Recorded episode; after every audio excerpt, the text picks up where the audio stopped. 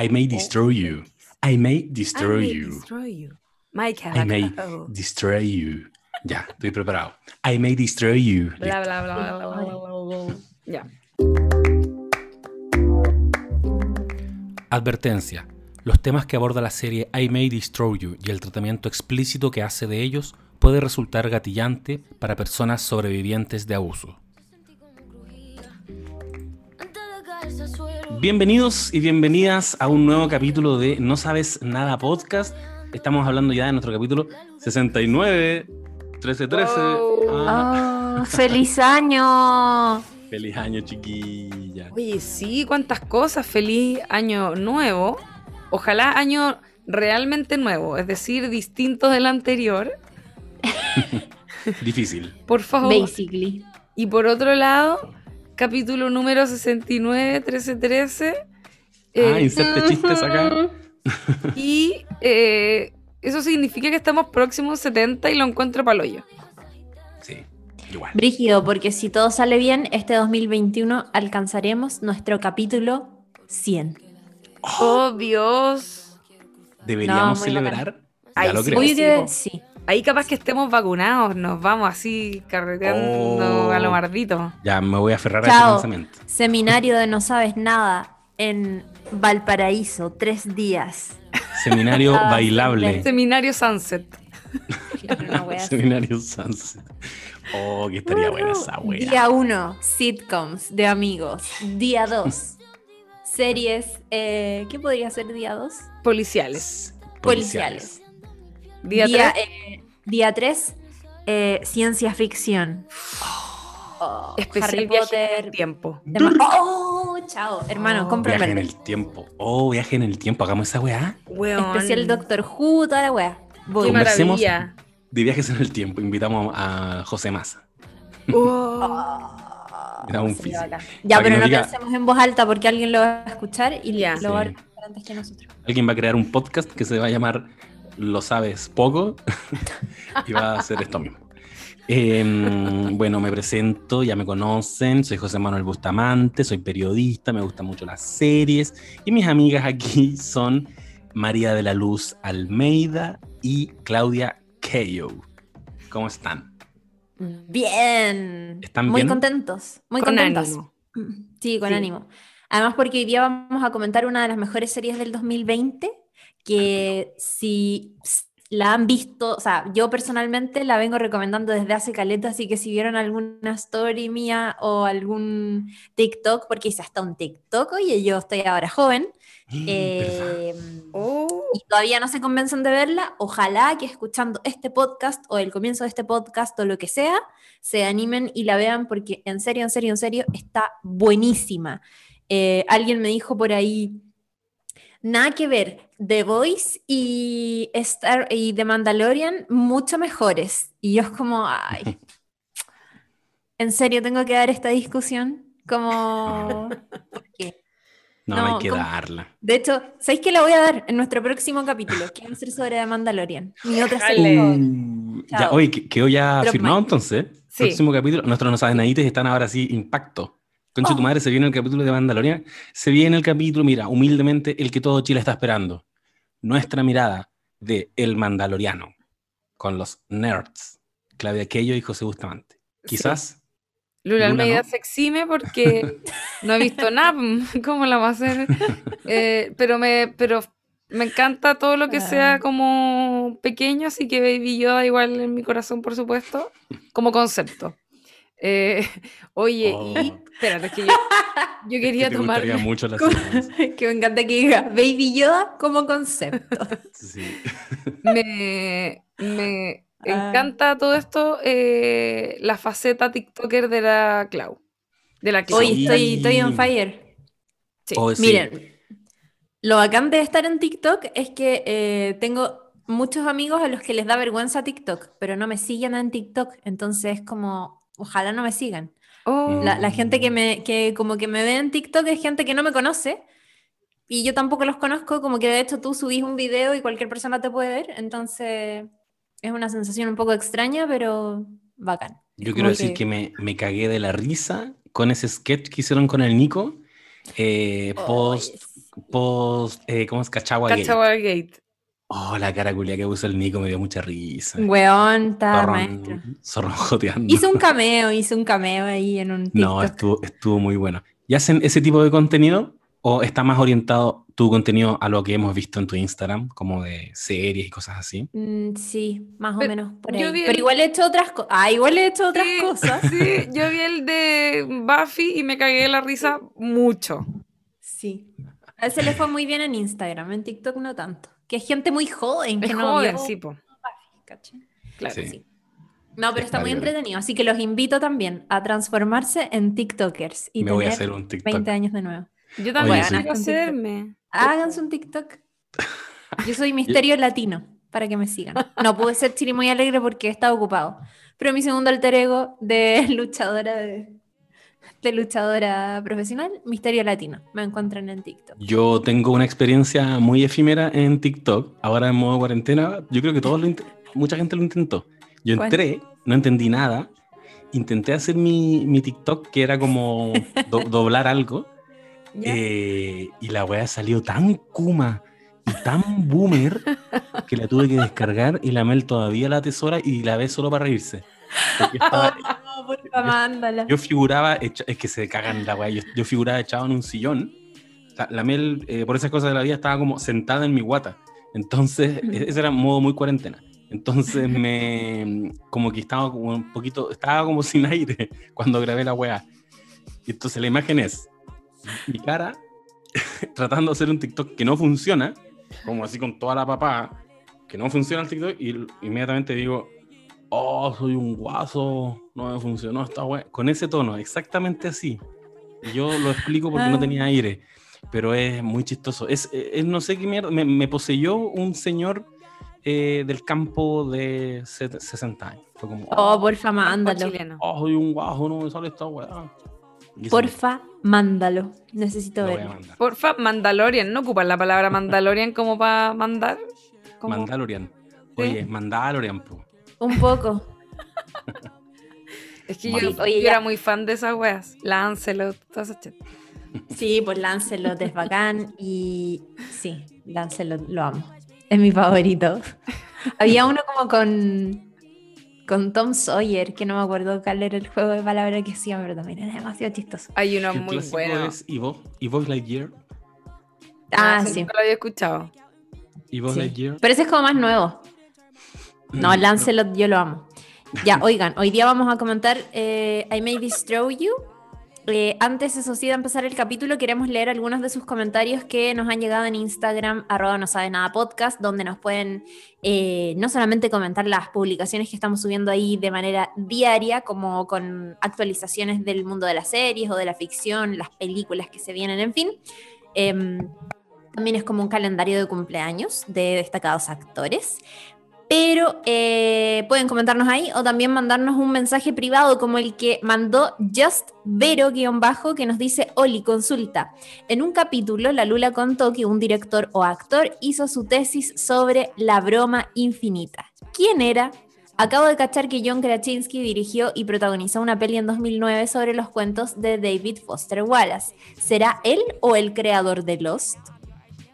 Bueno, para responder a tu pregunta, amiga, no es ninguno de los dos.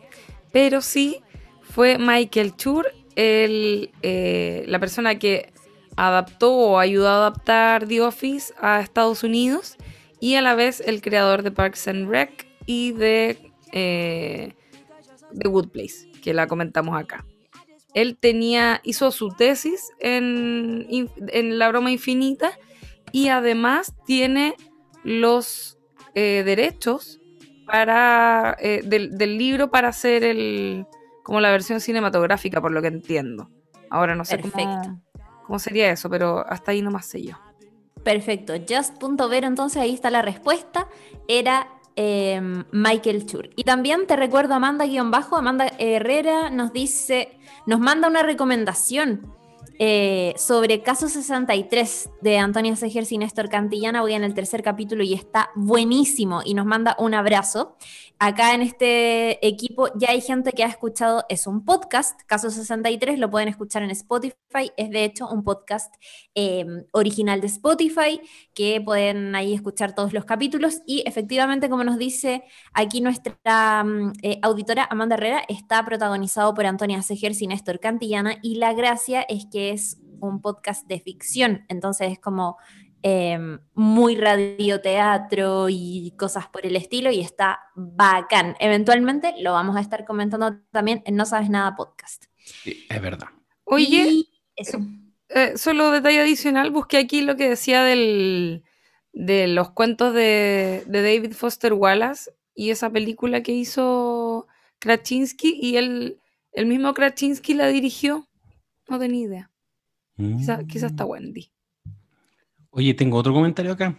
Hay una A respuesta ver. que recibimos en relación a nuestro, a nuestro capítulo anterior, que de paso les invitamos a que lo escuchen, el capítulo 68, especial navideño, en que hablamos de Home Alone y eh, Pesadilla antes de Navidad, o The Nightmare Before Christmas. Y alguien que lo había escuchado dijo, hola, acabo de terminar el especial navideño porque nada mejor que pasar la víspera de Navidad con un buen podcast. Y más allá de agradecerles por revivir clásicos tan bacanes del cine, con todos los datitos extra que no manejaba, debo decir que me desayuné con Gary Oldman Funeki. Lo peor es que como no era para nada el tema central del podcast, ahora tendré que buscar todos los detalles de ese cagüín o no podré vivir en paz. Muchísimas gracias y felices fiestas con un corazón. Ella es Evil-Witch23. Un abrazo. Evil Witch. Funaki, Oye, y, y, Val- y voy a cerrar con este comentario que nos mandó Vale Monroy, que dice, Oli, Oli chiquillos, yo sé que es la hora del hoyo y probablemente no lo lean, pero tienen, tienen ese comentario que alguna vez subieron a historias de un guion 2020 que alguien inventó de The Office en los comentarios. Juro que llevo una hora buscándolo y estoy empezando a pensar que solo pasó en mi mente. Filo, desde ya, gracias, los quiero mucho. Creo que se refiere efectivamente a un comentario que nos dejaron Sí. en una publicación de The Sí. Office, ¿o no? ¿Se Sí. acuerdan qué era? Me acuerdo, a ver, lo, lo podemos buscar después, pero me acuerdo que era en el modo cuarentena, era en el contexto del teletrabajo, alguien empezó como a freestylear un fanfic de The Office, cómo serían los personajes de The Office en modo teletrabajo. No, perdona, sabéis que me acabo de acordar, no era en contexto cuarentena, era en contexto apruebo o rechazo, cuando estabas sacando estas láminas, Ah, él aprueba o él rechaza. Ya, eso fue el, el rollo que tiró alguien, como que lo chilenizó a los personajes y mm, lo tengo, a ver, tiene 61 likes. Puso sobre Michael Scott. No tiene idea del plebiscito hasta que en la sala de conferencias se habla de esto. Empiezan una campaña del apruebo en el estacionamiento liderada por Oscar y Pam. Dwight se molesta y comienza la del rechazo regalando remolachas. Ángela se le une. Michael quiere ser cool y comienza a aprobar diferentes cambios y decisiones de los demás trabajadores. Entre paréntesis, nueva máquina expendedora para Kevin, más días de pretzel para Stanley, un bar en la oficina para Meredith, etc. Dwight hace que Michael apruebe cosas para la campaña del rechazo y al darse cuenta de esto, Pam comienza a hacer lo mismo. Al final del día, en el estacionamiento hay desde juegos inflables hasta piras con muñecos de piñera envueltos en llamas. Está lleno de gente de ambos bandos y comienzan a pelear. Llegan los pacos, Creed es el primero en correr, a tirar lagrimógenas y a llevarse a todo el mundo. Cuando no queda nadie, sale Meredith borracha del edificio, entra a su auto y sale del lugar pasando por arriba del puesto del rechazo haciéndolo trizas. ¿Qué me decís? qué maestro. Bueno, me acuerdo, me acuerdo. W.schmers. SCH Mers es la persona que hizo ese comentario. No, esa persona está pintada para hacer fanfic. Esto se llama spec script. Como un, La un- cago. especulativo de un capítulo de una serie que te guste mucho. Se supone que, que está como estandarizado, eh, la Lula puede corroborar esto, pero existe esta cultura de hacer guiones para enviárselos a las producciones de series. Ponte tú, yo estoy viendo Better Call Saul, entonces quiero algún día ser guionista y les mando un capítulo, pero de otra serie, como de X-Files. Este sería mi capítulo de X, que es básicamente un fanfic. Y así evalúan tu mano, ¿cachai? Claro. Como, ¿qué, qué- qué tal? igual, como que no, no sé si me gustaría como que eso fuera la prueba para... Para que te seleccionen. Sí, Sí, es como raro. es como Ya, oigan. raro y te obliga a meterte como en una weá como aparte. En Sí. Entonces, I may destroy you. después de esta larga vuelta, les voy a contar yo entonces un poco de qué se trata la serie. ¿Ya? Dale. Ya. Esta serie, I May Destroy You, eh, que se estrenó el año pasado eh, por HBO y está hecha en conjunto eh, con la BBC y HBO. fue creada, escrita, protagonizada y dirigida, la, mayoría, la mayor parte de sus capítulos o codirigida por Michaela Cole, que es esta mujer que mm, también tenía una serie anterior que se llamaba Chewing Gum. Em, la serie trata de Arabella, Arabella Esidu, que es una, como una especie de influencer eh, inglesa y que tenía como un blog en internet y le fue bien, entonces se, gana como la posibilidad de escribir un libro y ella eh, básicamente es muy irresponsable en la escritura del libro. Y em, la vemos, de hecho, comienza la serie con ella muy atrasada en su entrega, viene llegando de un viaje, se fue como a escribir a Italia, donde tenía un pinche, no sé qué, y claramente no trabajó nada. Y en, tiene como un día para escribir todo. Y en esta jornada, ella entre medio, porque obviamente no había visto a su amigo en harto tiempo, entonces como que quería verlos, deja un poco de lado la pega, se va a carretear esperando volver y poder escribir todo para, para su deadline, que eran unas horas nada más. Y se pega un lanzazo de aquellos y cuando vuelve eh, termina de escribir, presenta su avance, está muy malo, em, pero además de la resaca y de todo, le queda dando vueltas en la cabeza un extraño recuerdo muy distorsionado de un hombre aparentemente abusando de ella. Eh, y a partir de esto comenzamos entonces con el viaje de Arabella, que trata básicamente de descubrir qué fue lo que le ocurrió esa noche. Eventualmente descubre que, y aquí spoiler, eh, que efectivamente fue violada bajo los efectos de alguna droga que le pusieron en el copete. Entonces empieza a hacer un recorrido para descubrir bien qué fue lo que ocurrió esa noche y cómo eh, continuar su vida después de este evento que si bien no, no lo recuerda bien, comienza obviamente a hacerse traumático eh, en la medida en que va también em, cachando como, como ella misma también tuvo de alguna manera responsabilidad en lo que le ocurre. Eh, y sus amigos, como que eso también es un tema que se toca, que obviamente vamos a profundizar en eso, que es eh, cómo todo se conjuga para que a ella le ocurra esto, este tipo se aproveche de ella y del estado en el que estaba, que ya estaba eh, tomando, independiente que le, ponen algo en el copete, pero ella ya estaba como en un momento lanzazo. Y a la vez también vamos viendo las historias de sus amigues, entre ellos eh, Terry y Kwame, Kwame que son eh, sus mejores amigos y que también viven experiencias en las que se les abusa de alguna forma o se pasa a llevar los límites del consentimiento em, en, relaciones no, como, como decirlo, relaciones casuales. Eh, este, esta es la temática que se trata todo el tiempo en, en la serie. Obviamente también vemos la historia de, de, Arabella y su entrega que tiene que hacer con la editorial del libro que está escribiendo. Y eh, de alguna manera no es como una historia tan constante en ese sentido, como que tiene la entrega y es como una urgencia dramática que se, se impone, pero todo el tiempo estamos viendo una persona que igual está un poco fuera de sí. No sé si eso es, y ya podemos quizás como ir de lleno a seguir comentando quizás la historia, pero a mí me da un poco la impresión de que Arabella está en un estado medio maníaco, como que le afecta de tal forma la violación que su vida, si, si ya venía media loquilla, por así decirlo, se sale completamente de su control y empieza en una espiral en el que se hunde cada vez más en un estado, como digo, maníaco, pero a la vez también como eh, tomando muy malas decisiones entre medio, siento. Sí. Sí, y, muy, está muy sutilmente retratado como ese, esa degradación, entre comillas, que va teniendo mental a lo largo de la serie.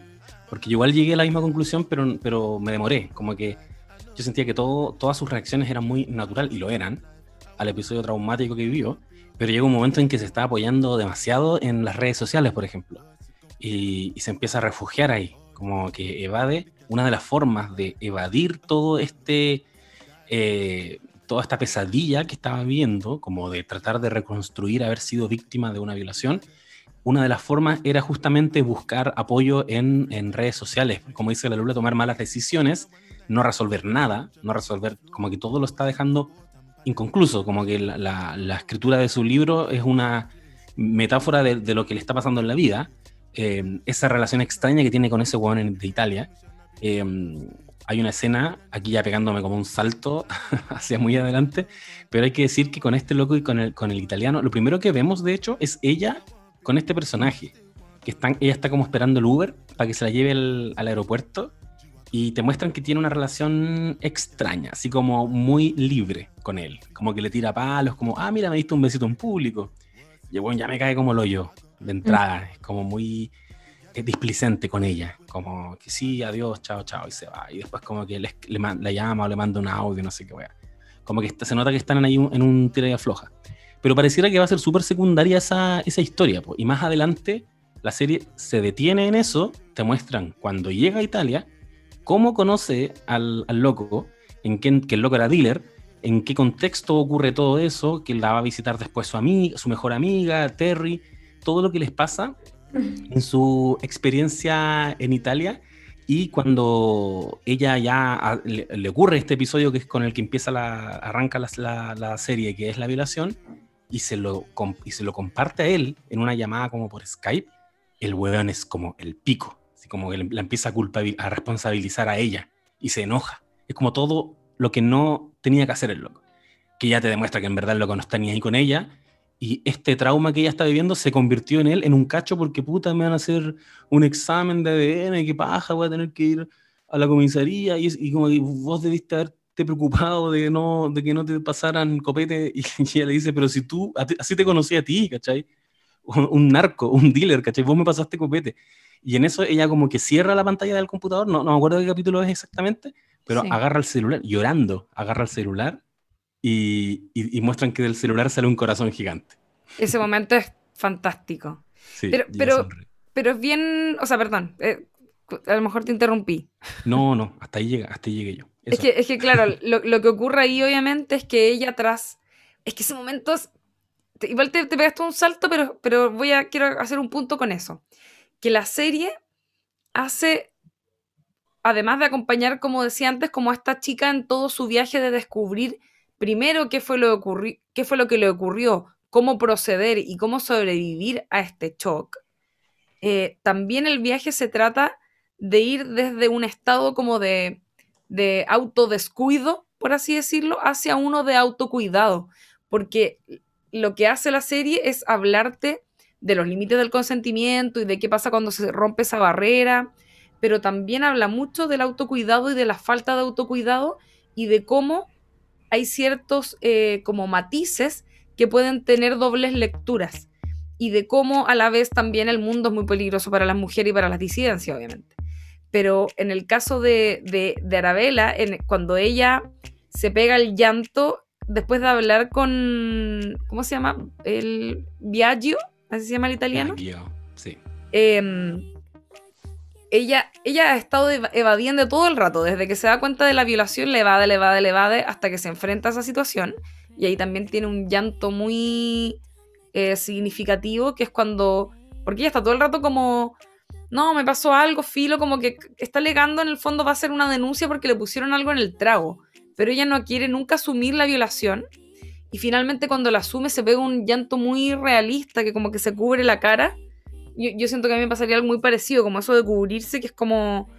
Eh, porque estáis frente a extraños también. Un momento de extrema vulnerabilidad y, a la vez de, como el momento mismo de asumir algo que no quería asumir. Pero este segundo llanto que se pega, con Viaggio, ¿no es cierto?, a la distancia, es porque el loco le está diciendo y le está haciendo ver algo que es durísimo igual, es como loca. Onda, ¿cómo pudiste ser tan despreocupada de ti misma? ¿Cachai? Como que yo siento que en ese momento, en ese llanto que se pega a Vela, eh, es el, momento en que ella permite brevemente asumir que tiene, entre comillas, obviamente no estoy diciendo, nadie jamás se va a merecer que te violen ni ningún tipo de violencia en la vida, pero siento que ella ahí se da cuenta que tiene como, por así decirlo, entre comillas, un poco de responsabilidad en lo que le ocurre a partir de su descuido. Y, por eso después logra, como que logra eh, evadir nuevamente esa sensación haciendo algo que la gente hace mucho hoy, que es postear algo en Instagram para que te, te, den likes y te tiren apoyo en el fondo y así volver a sentirte como bien rápidamente. ¿Cachai?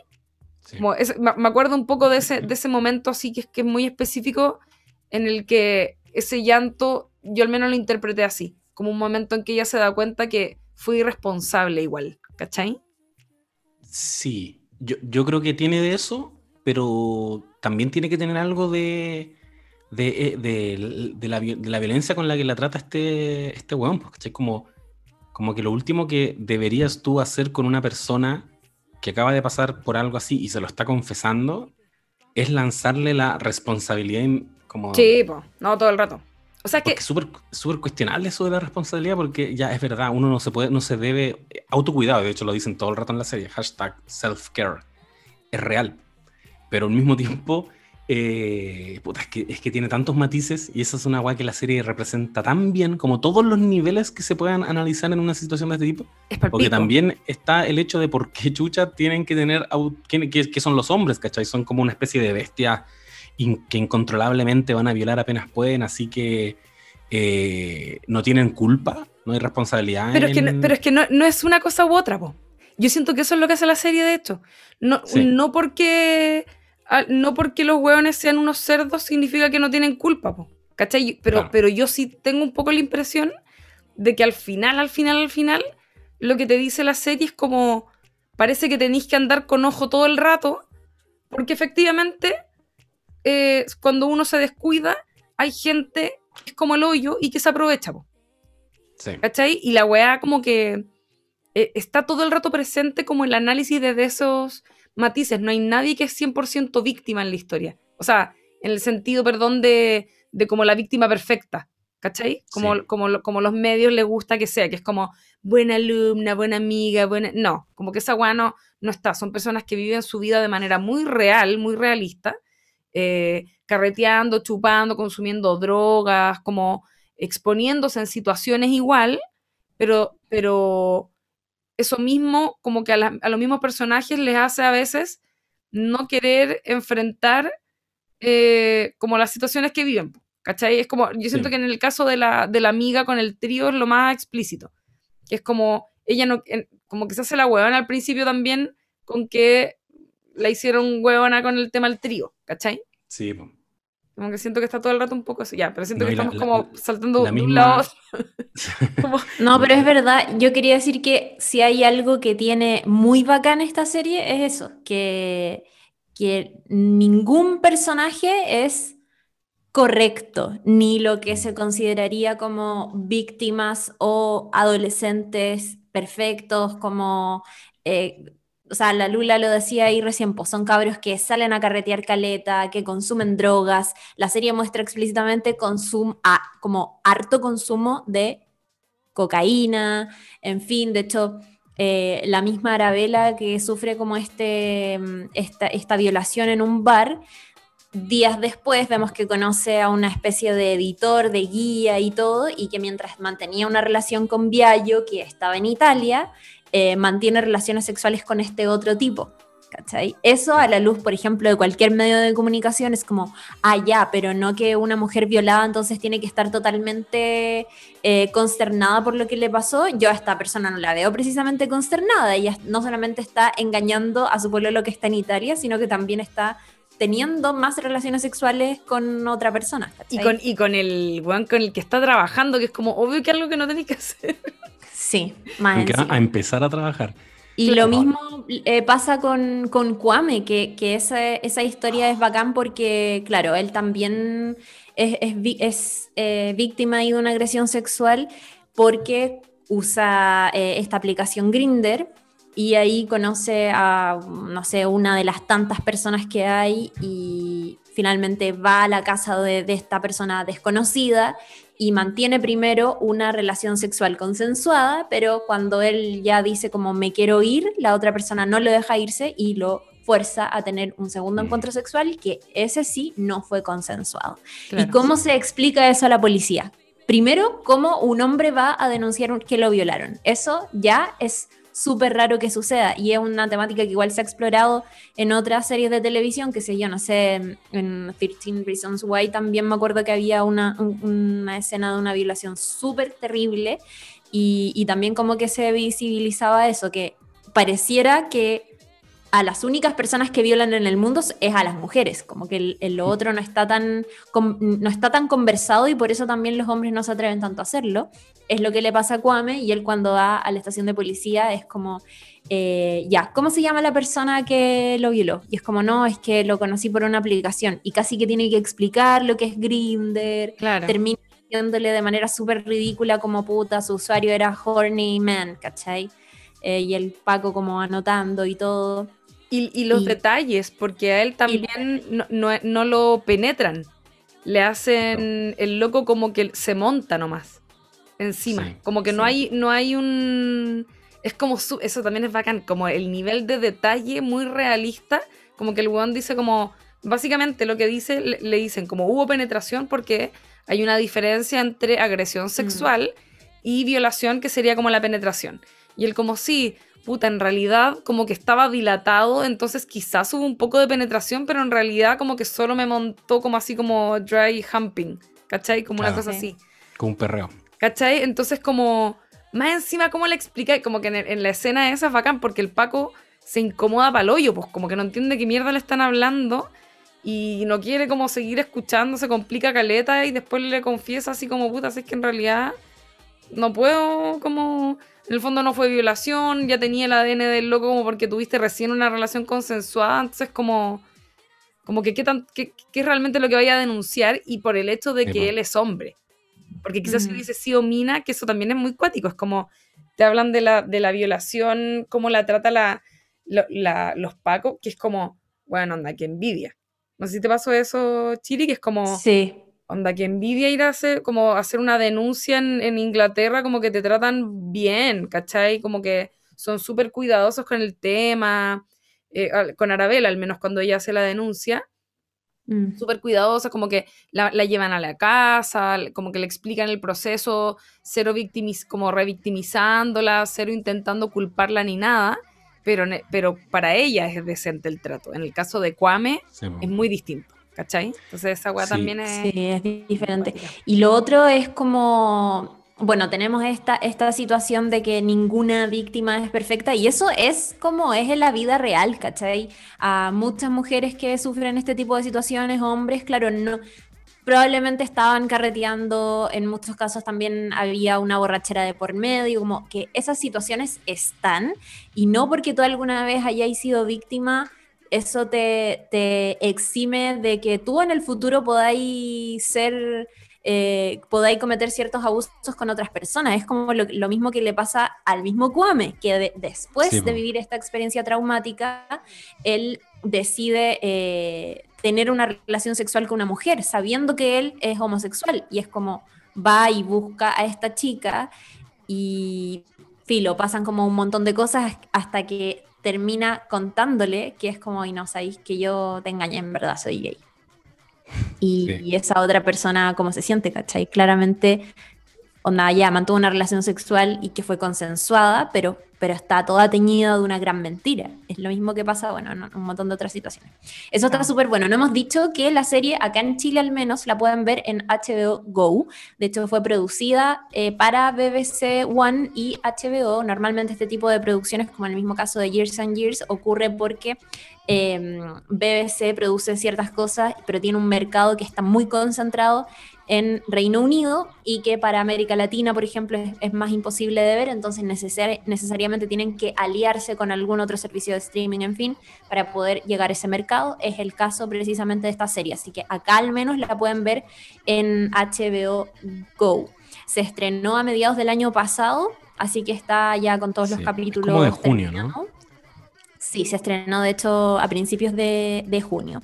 Y tiene una historia bien interesante que no hemos dicho, que es que antes de producirla por eh, este, este, mm, este canal y, esta plataforma, ella había recibido, eh, la, la Lula lo dijo al a comienzos del capítulo, que eh, Michaela Coel había hecho también otra serie que se llama Chewing Gum, que hasta muy hasta hace muy poquitito tiempo estuvo disponible en Netflix y me parece que ahora la sacaron. La cosa es que ella con esa serie ganó un montón de reconocimientos, se ganó un par de BAFTA, le fue súper bien. Inmediatamente se empezaron a fijar en ella para como, ya, acá hay una mente creativa que es súper interesante, no solamente como actriz, también esta persona escribe, dirige, hay aquí un talento que hay que aprovechar. Y Netflix le ofreció hacer I May Destroy You, eh, producirla y todo, eh, y le ofrecieron un millón de dólares por adelantado. Pero ¿qué pasó? Que le dijeron a Miquela Cole que tenía que ceder todos los derechos de autor de este producto. Y ella eh, habló obviamente ahí con el ejecutivo de, de, Netflix con el que estaba intercambiando, ¿cierto?, esto, ne esta negociación y eh, esta persona le dijo, no, lo que pasa es que así no, no hacemos las cosas acá, pero no te preocupes porque tampoco es tan terrible. Y ella le dice, ya, pero si no fue tan terrible, entonces realmente, onda, ya me gustaría tener, no sé, el 5% de mis derechos. Regateó un 2%, un 1%, llegó a regatear el 0,5% de los derechos y la mujer le dijo como, pucha, no, sabéis que en verdad no, no, no, no, no es así como trabajamos acá, así que lo siento. y le dijo, bueno, entonces no puedo. Y la mujer antes de cortarle le dijo como, mira, quiero que sepáis que estoy demasiado orgullosa de ti y que estás haciendo lo correcto. Y le colgó el teléfono. Oh. ¡Qué bacán! Ella siempre cuenta esta historia, finalmente la produjo para ahí con BBC, que sabemos la calidad de televisión y contenido que hace BBC, otras grandes series que hemos comentado también en este, mm, en este podcast y otras que no, pero que igual son muy buenas, como Sherlock o eh, The Who, en fin, hay como mucha televisión de calidad por ahí. Y finalmente llega ahí a trabajar entonces con BBC One y también con HBO. Esta es una historia real, también no lo hemos dicho.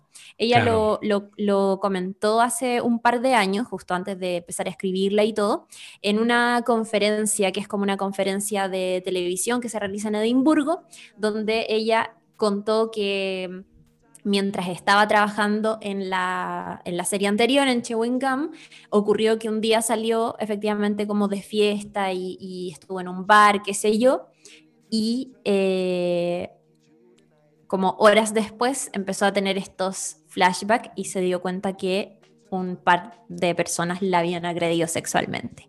Las primeras personas a las que contactó, obviamente, fue onda ya, a la policía, a su familia y también a los productores que estaban ahí trabajando como con ella, pero es una historia real y acá en el fondo en la serie lo que ella está desarrollando creativamente como escritora es un segundo libro lo que estaba haciendo ella en la vida real, como no como escritora, sino como productora y, y, y, showrunner de una serie, era precisamente capítulos de como una historia que estaba escribiendo. Así que eso no lo habíamos dicho, pero es una historia real.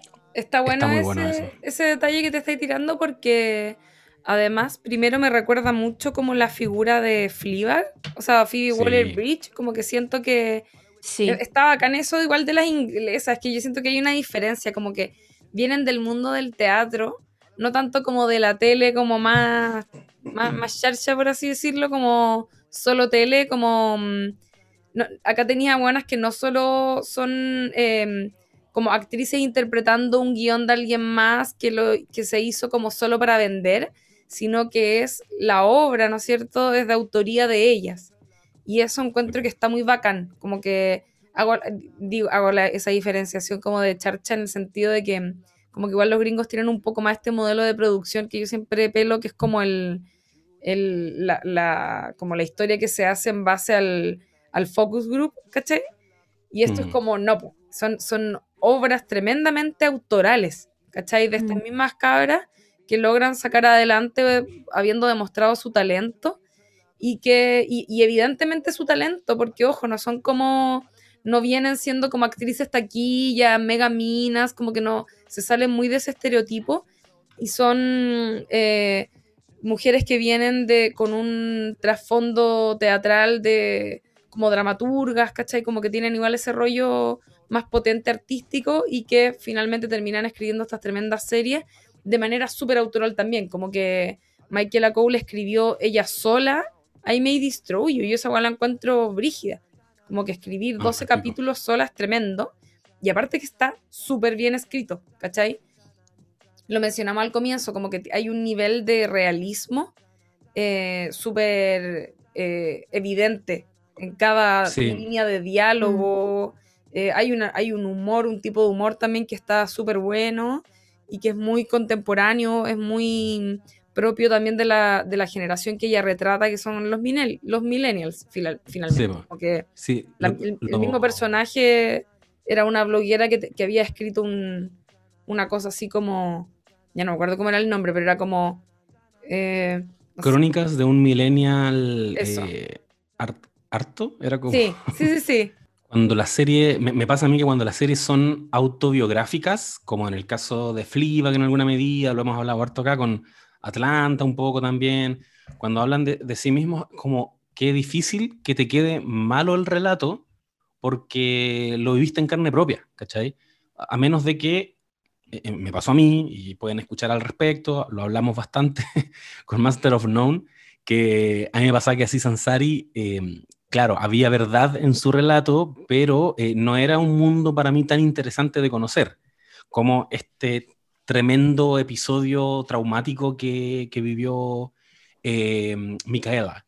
Y me recordó en ese, en ese sentido, también lo dije en el capítulo cuando hablamos de Easy, que, que se nota cuando hay no sé por qué en algunos pasajes, como, aparte que como partió con esta lógica de una pareja que quería hacer un trío y se estaban organizando para eso, me acordé de ese capítulo del trío de Easy, que cuando, se, cuando, el autor conoce todos esos eh, rincones del relato, se puede meter de cabeza y mostrártelos tranquilamente todo el detalle. No hacer ni siquiera muchas elipsis, como que si voy a mostrar cómo es, eh, cómo opera un depredador sexual, porque yo fui víctima de, un depredador sexual, puta, te puedo mostrar todo el paso a paso, ¿cachai? Te puedo mostrar cómo me aborda, cómo me mete una agua en el copete. Después te puedo mostrar todo lo que ocurre a mi alrededor, cómo se comportan los amigos, qué dilemas se empiezan a, empiezan a aparecer, si le dices o no le dices a tus papás, eh, mm. qué rol tienen que tener las amistades. Y esa weá es, una, es un aspecto, como decía la Lula, como muy realista, que me encanta de, de esta serie, que creo que no por, no por nada empieza con de todos los diferentes tipos de abuso, uno podría hablar hasta de microabusos entre medio, como que parte con el más eh, indebatiblemente una violación, ¿cachai? Que es, le metieron una hueá en el copete, casi, puta, muy real, pero más cercano a esa caricatura del depredador sexual que te pilla en un carrete, te mete una hueá en el copete, te lo tomáis y te viola derechamente. Y después te acordáis de eso. Parte con eso, ese es el gran episodio traumático, pero hacia adelante me encanta que haga eso que ustedes comentaban, que te empieza a mostrar otras formas muy sutiles en zonas muy grises que son las que nosotros como millennials tanto comentamos, pues, ¿cachai? El consentimiento, dónde están los límites,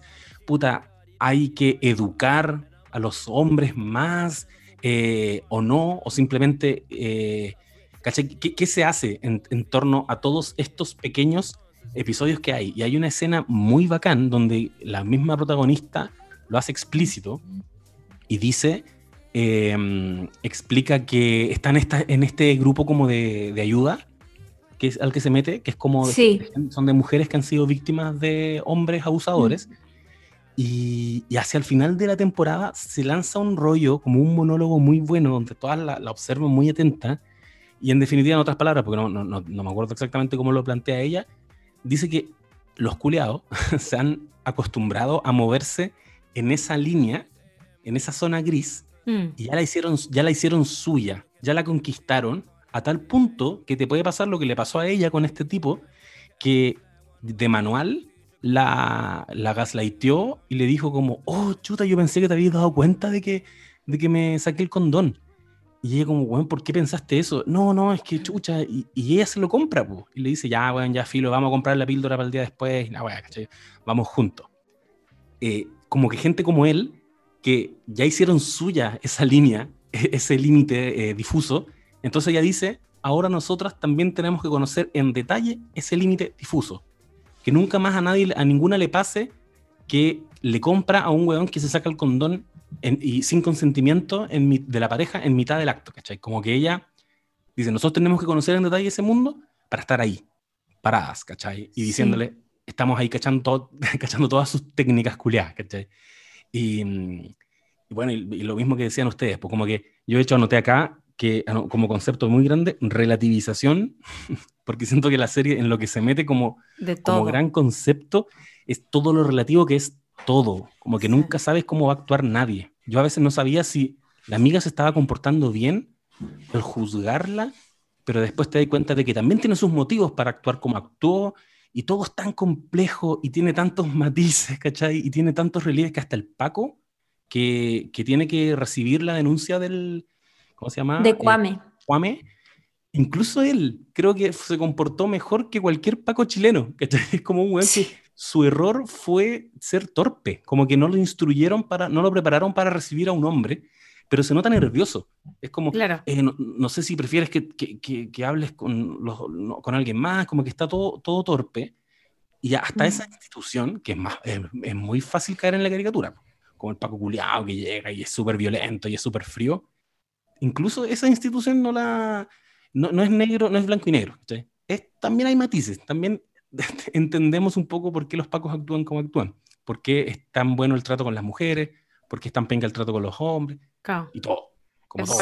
bueno, no habíamos dicho que, bueno, lo que menciona ahí el José, esto de sacarse el condón y todo, es algo que le pasa a Arabella una vez que eh, ella sufre esta violación en un bar y todo conoce en el proceso de tener que sacar adelante el borrador, el primer adelanto de su segundo libro, la editorial y sus agentes le ponen al lado a Zain, que es una especie de asesor literario y todo que eh, tiene que reunirse con ella y que necesita facilitarle este proceso, ayudarle a ser un poco su editor en el camino, orientarla, en fin. Y justo Zayn es más o menos como de la edad de ella y conectan enseguida, en fin, y eh, tienen una relación sexual consensuada donde en un cambio de posición, donde están como, no sé, uno arriba y el otro abajo mirándose las caras, no me acuerdo, de pronto ella se pone como de espalda, ya deja de ver lo que está haciendo él atrás, y en esas situaciones que él entonces va y se saca el condón y la penetra y termina en esta relación sexual con Arabella desconociendo eso. Finalmente se entera y tienen esta conversación donde él le dice como, hoy pero pensé que cachaste, es como obvio que el plástico, la weá que se hace, siente. Y ella no, no, no, no, no procesa muy bien lo que le está diciendo, muchas veces eso pasa realmente y ahí van a comprar esta píldora. En fin, la cosa es que otra cosa que tiene la serie que es bacán, que está, siento yo, muy dirigida a un público millennial. De hecho, yo creo que, por ejemplo, a mis papás que son de otra generación, este tipo de, de mensajes o de relativizaciones o de que no hay una víctima perfecta quizás les chocaría, porque yo creo que mm. están con una lógica muy antigua quizás. Sí. Em, igual uno ahí como hijo va educando y les va enseñando ciertas cosas, pero siento que la serie es muy millennial porque discute todas esas cosas que hemos estado mencionando en nuestras redes sociales, sobre todo con respecto al consentimiento y los límites y bla, bla, bla, todos esos temas desde que, no sé, salió como esta cosa del Me Too. Y además está tiene toda esta, esta cosa visual de que eh, suenan estas canciones que son súper contemporáneas, eh, que cuando Arabella se mete a las redes sociales sale un corazoncito del celular, o que cuando ella, ¿cierto?, escucha podcast, sale como el reproductor en pantalla, y es precisamente escuchando un podcast, o sea, que más millennial que esa weá, que eh, se pilla justo con una discusión de unas chicas que están diciendo oye, ojo con esto de sacarse el condón, eh, eso, eh, y hay como justo una chica que está contando su experiencia y es justo lo que le había pasado a ella y allí ella cae en cuenta de toda la cuestión que le pasó. Yo imagino que a muchas de nosotras también nos ha pasado eso, que, que nos vamos educando a través de esas cosas, quizás no tanto leyendo cosas de la academia y, y tal, sino que, bueno, viendo como conversaciones que están dándose en medios de comunicación más alternativos, en podcast, en fin, que uno va entendiendo, asimilando ciertas cosas. Y, claro, ese, es, eso quizás es lo más radical, siento, de todos los temas como del consentimiento que se tratan. Eso es quizás lo que más claramente está, estuvo súper mal por parte de un protagonista y que se entienda así desde el principio. Como que no hay una zona gris en eso, aparte de lo de la violación. En el resto de las cosas que se cuentan, siempre hay una, una zona gris, en el trío, por ejemplo, de Terry, en fin, y acá no. Y bueno, ahí a medida que avanza la serie también sucede otra cosa, que es que ella eventualmente se vuelve a encontrar con Zayn en una situación como bacán, y que, que, eso estuvo loco igual, pero sí. claro, porque ella, ella después lo funa, lo funa en público. Pero todo eso... qué wea más millennial también, ¿cachai? Como en un evento literario. Todo eso es como, me pasa que siento que mm, tratan todos esos temas, lo que decís tú, como de, que no tenemos la, víctima perfecta. Eh, se trata de una manera como terriblemente honesta y realista y por lo mismo también hay un alto consumo de drogas, como que se trata todo ese, todo ese tema. Eh, muy millennial en el sentido, por, eso digo lo del, uso de drogas, porque también, claro, si tú le mostraras a lo mejor esta serie a, a los papás de alguno de nosotros, sería como, ¿por qué toman tanta droga? ¿Cachai? Como esta gente tiene problemas.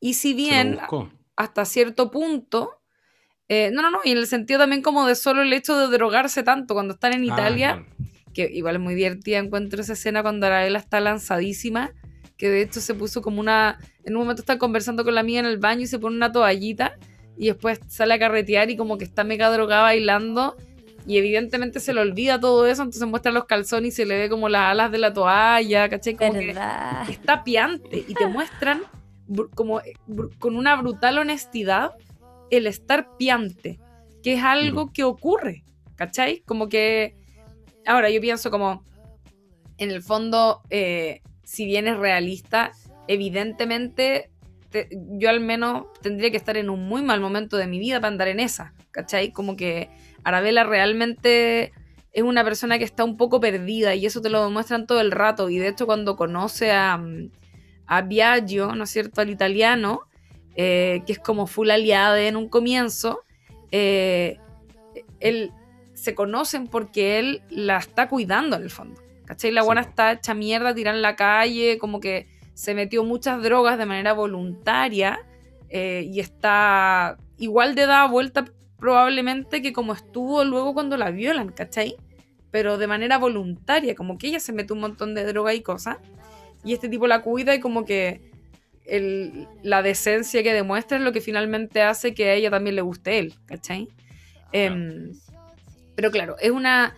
Es, es brutalmente honesta con ese tipo de, de temáticas y con esas actitudes que la gente puede tener a veces cuando quizás no están o en un muy, muy buen momento o cuando todavía hay una inmadurez que impide ver como los peligros lamentablemente que existen en el mundo, sobre todo para las mujeres en ese tipo de situaciones.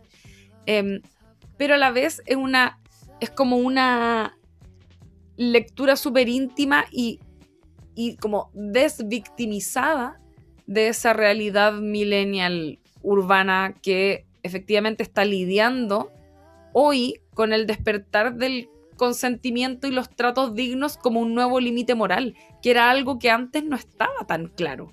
¿Cachai? Como que si miráis para atrás eh, en la historia, el consentimiento, voy a parafrasear a mi, a mi amiga Paola Molina, se inventó ayer, ¿cachai? Como que se inventó recién el consentimiento. Esa weá antes no existía para la gente más, más em, tradicional, por así decirlo, ¿cachai? Como que, no sé, yo tengo como tías abuelas y gente así que la casaron a los 13 años con un viejo 40, ¿cachai? Como que esa weá existía antes y hasta el día de hoy todavía hay gente, o hasta hace poquito había gente que tenía la duda de qué pasaba cuando había como alguna especie de agresión sexual dentro de, por ejemplo, un pololeo, ¿cachai? Como o puede un marido violar a su esposa, como que ese tipo de cosas. Antes hay gente que, o sea, no sé si no las tenían claras porque yo creo que igual ahí hay algo de maldad, pero efectivamente habían unos límites que estaban, no estaban bien planteados y por lo tanto se hacían difusos cuando había una despreocupación de una de las partes, ¿cachai? ¿Qué es lo que ocurre? Probablemente había menos condenas, pienso también. Y al haber menos condenas hay más chive libre a que, mira, los hombres somos así, esta es nuestra área de movimiento, y sí, no es bueno lo que estamos haciendo, pero esto es lo que hacen los hombres, ¿cachai? Por, como somos. Me acordaba de, de Superbad, que es una película que amo, que la pueden también revisar en, uno, en un podcast al que hablamos de nuestras comedias favoritas. Es de mis comedias favoritas y tiene una línea que envejeció pésimo, que cuando Seth le dice a Evan, eh, ¿te has fijado cuando las mujeres se, eh, se, hacen pico carreteando y al día siguiente dicen, oh, cometí un error? Nosotros podemos ser ese error, ¿cachai? Que es directamente decirle al amigo, bueno, si hay una mina muy copeteada, eventualmente eh, va a ah. darnos la pasada, ¿cachai? Claro. Y, la, y, la, línea era chistosa y la película es del 2007, creo, 2006, 2007. Mm. Y eso era, ¿cachai? Como lo, lo, naturalizado. Claro. Es verdad que el consentimiento se inventó, se inventó hace muy poquito. No, es muy cuático. Sí. Eh, bueno, y también lo que escribe la Lula ahí, que es como, claro, Viaggio al principio fue un bacán con ella, pues la cuidó en situaciones en que ella está pal gato, pero eso no quiere decir o no lo, no lo exime como personaje que en el futuro la trate mal cuando ella le confiesa que la violaron. ¿cachai? Eso es lo bacán de la serie. Que el que es bueno al principio, después puede cometer los errores más terribles porque es un humano, ¿cachai? Y, y, y, mm. y obvio que las cosas funcionan así. Eh, eh, yo quería decir una, una, cosita, que, que además eh, me, me, pasa, efectivamente lo que, lo que tú decís es como, es, es, clave dentro de toda la serie, que en el fondo no hay, no hay como un, un, un sí o un no, como no hay un lugar eh, extremo y otro extremo, hay, está lleno de matices constantemente, se está tocando la tecla de los matices constantemente. Entonces tení a un personaje que, que evidentemente fue muy protector en algún momento, pero que eventualmente no sabe lidiar con esta otra situación, en parte porque también seguramente le da, le da rabia como que la Arabella se haya expuesto, qué sé yo, como que existe todo el rato eh, la posibilidad de no actuar correctamente de los personajes porque son muy humanos o están muy humanizados dentro de, de la historia, pero me, lo que me gusta también es que en el caso de la violación, eh, como que, y, y, y, por eso decía antes respecto del mensaje final que yo siento que deja la serie, que es como, ya, Arabella no solo se está dando cuenta de que ha sido violada, ¿cachai? Sino que termina por caer en la cuenta que para vivir en este mundo no se puede vivir libre y despreocupadamente, ¿cachai? Como que tenéis que sospechar de todo y de todos, y en ese sentido, en el caso del violador, ahí no te, no te muestran matices, es como, es, te muestran el momento de manera muy explícita, que eso es muy fuerte igual de ver, eh, y te lo muestran como es, que es como, ahí no hay matices, ahí en ese momento hay violación pura y dura, como que la violencia es... Eh, es fuerte igual, ¿cachai? Como que no, ahí no, no está la posibilidad, y en todos los momentos que son así, el, el, la situación de Kwame es lo mismo, es como, es una situación media extraña, pero en ese momento la persona que está como, eh, no solo perpetrando el delito, porque creo que hay cosas que no solo hay que valorarlas como malas eh, porque son delito, sino que humanamente está haciendo un acto terrible igual, ¿cachai? Fuera o no fuera delito, me refiero eh, y, y, se ve de esa forma, ¿cachai? Se ve lo violento que es y lo, lo como, eh, ¿cómo decirlo? Como indolente que está haciendo la persona que ejecuta ese acto, ¿cachai? Eso me gusta, Caleta, sí. que lo muestren así como muy claramente. Y aún así, que... Eh, no, dale tú, por favor. No, solo decir que encuentro muy valiente el ejercicio que hizo Miquela Coel, como me imagino que no debe ser fácil, o sea, no, no es fácil, uh -huh. como volver a abrir en el fondo una experiencia tan traumática para que todo el mundo lo sepa, pero ella entiende que contando, yo, yo me imagino que en el proceso de, de asimilar lo que le pasó, probablemente de terapia, no sé, andas a ver tú. Ella llega primero a contarlo en esta conferencia en el año 2018, si no me equivoco que fue, cuando lo cuenta en Edimburgo. Pero qué bacán que además haya podido sacar algo creativo y algo que, que queda finalmente de esa experiencia como para el resto de las personas. Y me parece aún más valiente que ella haya decidido hablar sobre esto que le pasó con tantos matices, porque cualquier otra persona que quizás no tiene esta cuestión tan terapiada eh, podría pintar una situación de muchos blancos y negros y no procesos intermedios. Y probablemente eso hubiese encontrado en, muchas millennials una tremenda aprobación, pero es valiente lo que hace, ¿cachai? Porque no solamente pone su situación en, ese contexto de... Em, de, ponerse a ella como puta, una loca que, se droga caleta, en fin, todo lo que ya hemos dicho, sino que también mete otras cosas que quizás no le pasaron a ella personalmente, pero es como las historias de sus amigos, en fin. Y eso está bacán y, solo la puedo aplaudir por eso. Yo me imagino, no lo sé, la verdad esto, que que la, publicación de esta serie también debe ser para ella un proceso personal súper importante como de cierre, quizás. Anda a saber tú, ¿cachai? Eh, algo que sí le leí es que ella decía, bueno, yo en algún minuto me di cuenta que hiciera lo que hiciera, esto siempre iba a estar conmigo, como que ya es una experiencia que llevo, ¿cachai? Entonces no, eso de dejar partir o de, de ya olvidar, dar vuelta a la página, no, no es algo, no, no funciona así, simplemente no funciona así, es como un duelo, es como que se te muere tu mamá. Es una pena que siempre vaya a tener, o, quizás no una pena, quizás después ya no te va a dar pena, sino te vaya a experimentar como otro tipo de emociones, pero está ya marcado por esa experiencia. Y lo bacán es como, dale, ¿qué, qué, puedo hacer de esta madera, cachai? Eso te iba a decir, es como que se transforma, pues como la materia, cachai? Como que no desaparece, solo se transforma. Y eso eh, al momento de ella transformarlo también como en arte, no sé, como mm. hacer este ejercicio catártico de escribirlo y, verlo y, como, y que la gente lo escuche y como airear la situación debe ser más terapéutico que la chucha. Iba a decir que hay un momento en la serie en que ella va, primero cuando va donde la psicóloga, la mandan donde una terapeuta y ella no, no sabe reaccionar a la terapia, como que está todavía muy reprimiendo todo, que eso es algo que también se retrata a lo largo de toda la serie, que es la mecánica de, reprimir dolores. Están todo el rato en esa, todo están en la dinámica reprimiendo, como no queriendo ver lo que realmente les está ocurriendo. Y la psicóloga le dice una frase que yo siento que es como, me imagino que se la dijeron a ella también, ¿no? Algo como que es muy así, em, como decidora. Y es que dice, eh, no me acuerdo que le pregunta a Arabella como, ¿es normal? Y la psicóloga le dice, todo y nada es normal en el fondo. Como, y, eso, y ahí es como donde toca el tema de los matices, ¿cachai?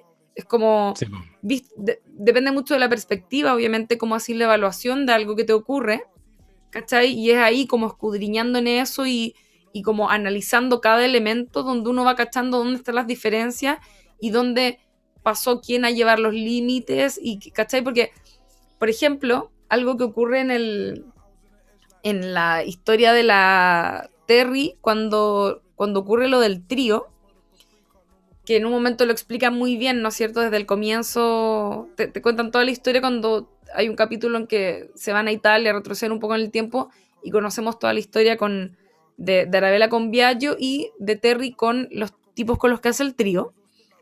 Y ahí ella juega también una parte como en el relato porque ella no cuenta la verdad cuando conoce al tipo italiano al primero. No le dice que es actriz y que está acompañando a la amiga. Le dice que ella misma es escritora y que está ahí como para tener otra energía. Y ese comentario yo siento que no es para nada casual. Como que ella, de alguna manera, por así decirlo, insisto, no estoy eh, para nada como justificando nada de los actos abusivos, sino que estoy tratando de meterme un poco en los matices. Ella dice, eh, me vine a escribir para acá como para sentir distintas vibras y no sé qué. Y de alguna manera, para un weón horny que anda buscando hacer un trío con una mujer random, eso igual es como un dato eh, útil, po. ¿Cachai? Es mm. como, ah, ya, entonces a esta persona igual le gusta un poco el hueveo, como que anda buscando probar la vibra, y la, ¿cachai? Como que de alguna manera te, te, te exponen todo el rato cuáles son eh, las, las eh, ¿cómo decirlo? Como los indicios o, o que, uno también tira y de los que agarra la persona que está, como decía y tú, buscando, ¿no es cierto?, encontrar el lugar gris, ¿cachai? El lugar eh, que no está bien definido, donde puede atacar y hacer aquello que quiere hacer que la sociedad quizás no lo acepta del todo o, en fin, como estas, eh, como actos eh, que obviamente son, son muy cuestionables. Em, y eso, eso me gusta que muestren eso, ¿cachai? Como a partir de lo mismo que hemos hablado, pues la, cómo se droga Arabella, ¿cachai? La participación de, de Kwame como en Grinder, el hecho de que Kwame, por ejemplo, cuando van donde la casa de este tipo, es, es ese momento es cuático porque él está pinchando con un tipo que es como, está recién saliendo del closet aparentemente, o viene de una cultura un poco más conservadora y como que quieren tirar, pero no tienen dónde, y este güey lo lleva a la casa de un loco X para tirar con un loco que evidentemente te está diciendo que es tímido. Entonces él tampoco está leyendo la situación. Él también está incomodando a este otro loco. ¿Cachai? Como que hay un, y de hecho la crítica yo siento que se hace también ahí un poco como esta cultura gay un poco más desatada, eh, desatada en el sentido como de, mm, de como vivir el sexo muy grinder, pues como no tener nombre, que sean como solo encuentros casuales eh, y, los riesgos a los que se exponen es la, es la trama que más tiempo toma en madurar porque Kwame eh, como que sigue en la misma tecla a pesar de, Mm. ¿Cachai? Y solo al final eh, se encuentra con una persona que es de una generación quizá un poco más vieja o no sé, y que le hace ver como, mira, en realidad no solo me interesa tirar, como que también hay otras posibilidades y no sé, como que siento que ahí recién se toma en cuenta como, como ese pequeño detalle que hay respecto de cómo se ven eh, las relaciones sexuales tan efímeras y que de alguna manera también eso permite la entrada de, esta, de estas situaciones de riesgo, ¿cachai? Sí, y la trama de Kwame, que, que la encuentro heavy, heavy, heavy, heavy, eh, me gusta que exista también porque un poco viene a representar este clásico argumento que a veces utiliza como el men para hacer un empate y decir como, oye, pero los hombres también somos víctimas de abuso, no solamente las mujeres. Y ahí van y le responden, pero ¿quiénes están abusando los hombres? Igual son puros hombres, ¿cachai? Igual mayoritariamente los, los que perpetúan abusos son los hombres y, y, y Kwame, incluso impulsado por eso, comete el error de decir adiós con los hombres, voy a intentar estar con una mujer. Que mm. obviamente pésima salida, pero que te habla un poco de eso, pues, como, como hasta el final dónde está la toxicidad, eh, está claro, ¿cachai? Y, y, sobre lo que decían antes, que me encanta también en esta serie, que, que, se hace cargo de esta como esto de sublimar tus dolores mediante el arte, que, que lo dijo muy bien Carrie Fisher, dijo, toma tu dolor y conviértelo en, arte. Em, me gusta la presencia de, este proceso creativo, porque te da, de, la protagonista de, sacar esta, este, esta novela, porque te van mostrando que está totalmente enlazado con cómo se va sanando ella internamente. Eh, mm. eh, al final el bloqueo creativo está dado en buena medida porque ella está bloqueada también mentalmente con, con todas las cosas que le, que le fueron pasando. Y qué bueno que hayáis dicho, Chiri, eso de que, que ella comentó así explícitamente que para ella no hay realmente un cierre de estas cosas, como que pasan a convivir contigo para siempre, porque, y ahí ya como avanzando hacia el final de la serie, me, me explica muy bien este final bien loquillo que hizo ella. Que, me gustó Caletas. Oh, es maravilloso. A mí no me gustó. A, mí, sí. A mí me gustó porque creo que, viene justamente a explicar lo que decía la Chile recién, que, que no hay una un posible cierre real, no vas a dar, ella no va a dar vuelta a la página, y para dar vuelta a la página, voy a explicar muy en breve en qué concepto el final para que se entienda.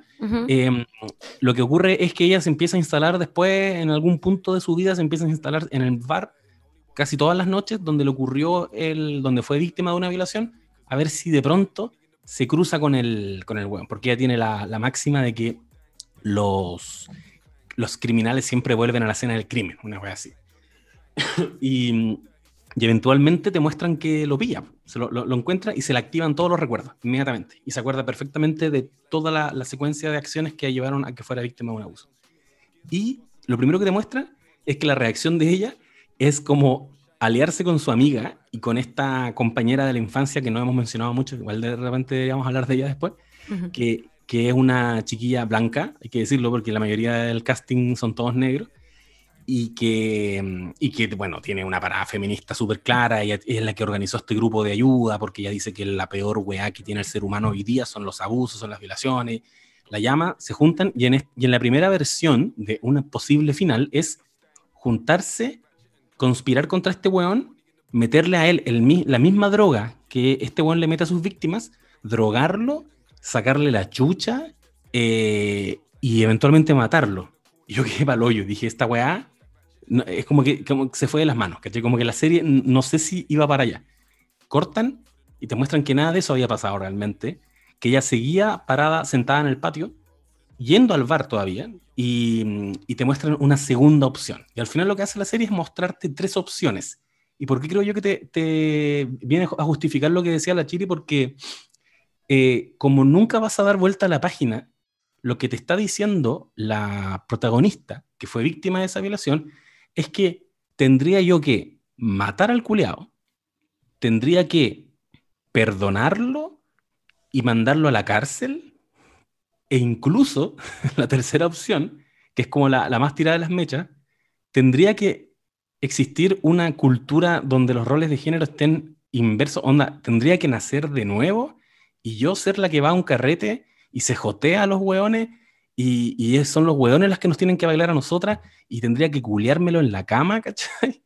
Para que recién ahí pudiera haber algo parecido a una vendetta, ¿cachai? Como, ya, sí, Y como eso nunca va a pasar, te muestran que entonces ella le abre la puerta, literalmente, en su fantasía, y los deja ir.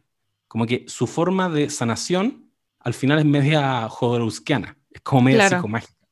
No lo va a lograr nunca, incluso si se sigue parando todos los días afuera de ese bar, mm, capaz que nunca lo metan preso, entonces no se puede aferrar a eso. Y lo deja ir. Y me hace mucho sentido con lo que decía la Chiri, como... sí, mm, eso, mm. eso está bacán porque nuevamente esa weá es súper real, es esa fantasía que hemos tenido las personas que hemos sido, sido víctimas de abuso, como chucha, que cuando, cuando uno ya lo asume, uno dice como, ¿qué voy a hacer cuando vuelva a ver a esta persona? ¿Cachai? Claro. Y, bueno, y, la cagó que una vez que ya asimiláis la cuestión, empezáis a fantasear realmente todas las posibilidades. Que yo creo que una, una analogía que, que, puedo hacer es como cuando uno tiene una pelea con otra persona y esa otra persona medio que te cagó y tú después te quedas pensando todo el día en esa weá y decís, oh, concha tu madre, debería haberle contestado esto o debería haberle dicho esto. Como que uno de verdad se pasa así todas las películas posibles y claro, y va desde lo más hardcore en tu estado de ánimo como más furioso, más iracundo, recién quizás entendiendo eh, como toda la rabia de como por qué me pasa a mí, en fin, hasta que después pasáis por otro estado que es más como racional y es como ya, esto en verdad es lo que se tiene que hacer, como para que haya justicia bajo todos los parámetros de la sociedad en la que vivo. Y una última que, o, otras más que pueden ser como otras. Y eso es el final de la serie, que a mí me, a mí me gustó por eso, porque lo encontré, como dije, súper real de, de, todo este proceso.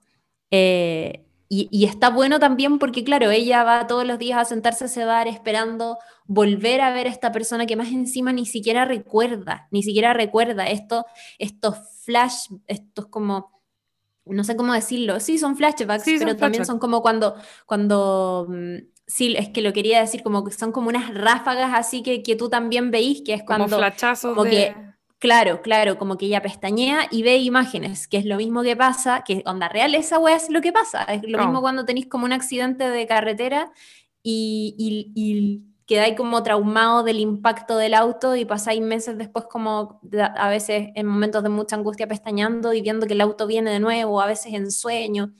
Como Eso, estrés, postraumático. Exacto, son elementos de, de estrés postraumático que efectivamente ocurren así. Pero, pero es muy diferente cuando realmente te volvís a enfrentar a esa situación, cuando ella lo reconoce. Es como, chucha, estoy realmente preparada para, poder hacer cualquiera de las alternativas que ya he pensado, como... A mí me pasó que como que tanto el primer capítulo como el último encontré que eran los capítulos más malos, ¿cachai? Como a gusto personal, eh, pero malo en el sentido de que si bien como que proponen algo, ¿cachai? El, final tiene esto de que es la, la, las fantasías de, de, la protagonista en relación a qué, qué, ocurriría si es que se vuelve a encontrar con su violador.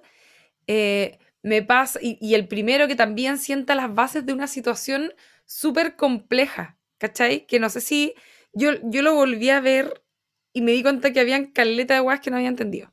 Como, o sea, porque también lo vi hace rato, entonces como que no me acordaba bien, pero detalles de cómo sucede toda la situación para que ella no tenga claridad de qué ocurrió esa noche, que es como sale con un, primero está con el tema de la entrega, sale con uno de sus mejores amigos que no ha visto y el loco tiene un amante que se acaba, acaba de juntarse con ella con el pretexto y con su mujer con el pretexto de que quieren hacer un trío, entonces está actuando como que no la conoce, pero en verdad la conoce y la loca se va y después se juntan más tarde y hay como hay como toda una historia que después es más o menos irrelevante, pero que es muy importante al comienzo para cómo se da toda la complejidad, insisto, de como los datos equívocos que Arabella obtiene para tratar de dilucidar más o menos cómo fue su recorrido esa noche porque estaba drogada, ¿no es cierto?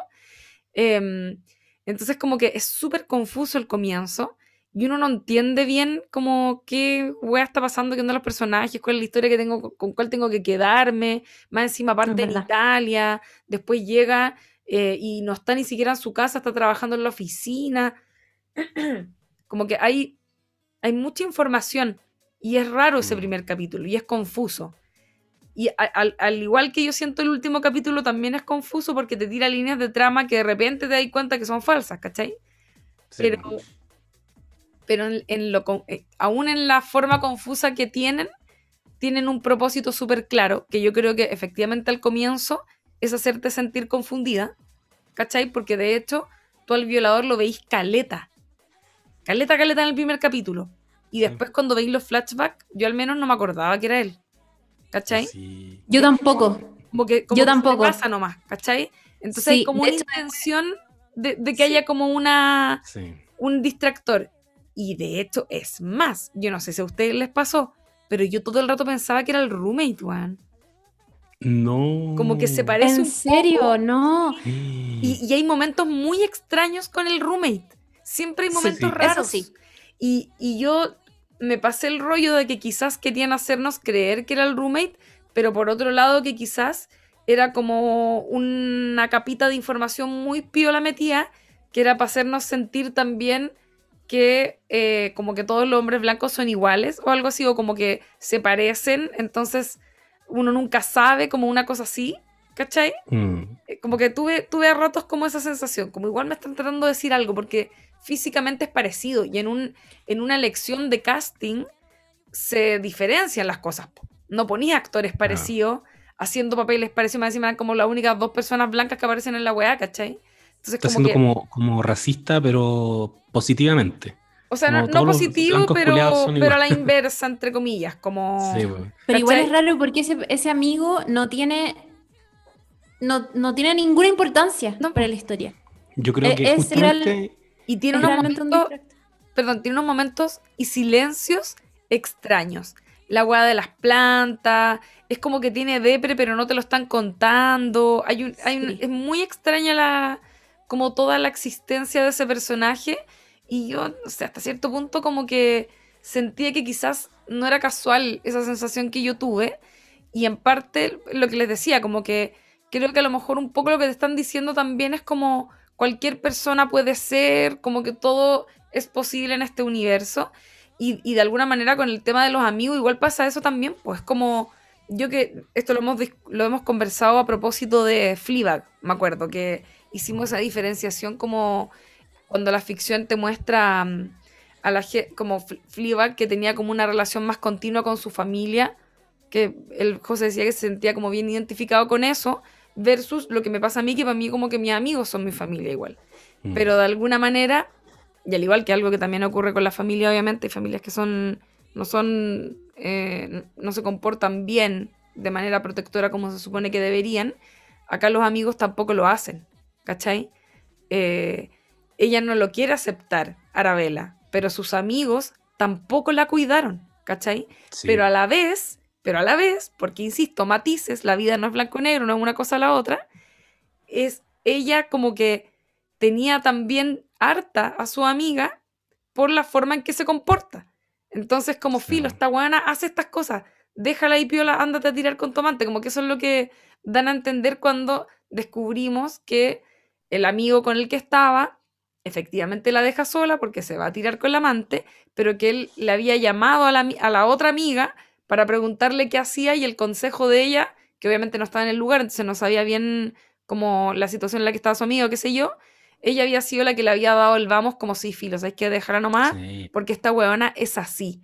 Y efectivamente, Mm. para atrás, hemos visto que Arabella es así, es piante, se sobredroga, se descuida un montón, hace escándalo eh, y no tiene, ¿no es cierto?, como ni un ápice de autocuidado, ¿cachai? Es brígida po. esa wea. Lo, lo- lo Y es importante es que al final lo- la- las perdona, ¿cachai? Como que está, Sí. está está el perdón porque, como decía la Lula, no, no, no existe tal cosa como el I'll be there for you de Friends, porque Friends es una sitcom, ¿cachai? Y todo es es una mucho más, es más plano. Sí, es verdad, po, como que cometes ese tipo de cosas. Es, es la- me imagino yo que el rollo es que la amistad tiene que trascender a esos pequeños cagazos, porque igual es un cagazo de haberle dicho, Juan, déjala ahí, porque ella es así.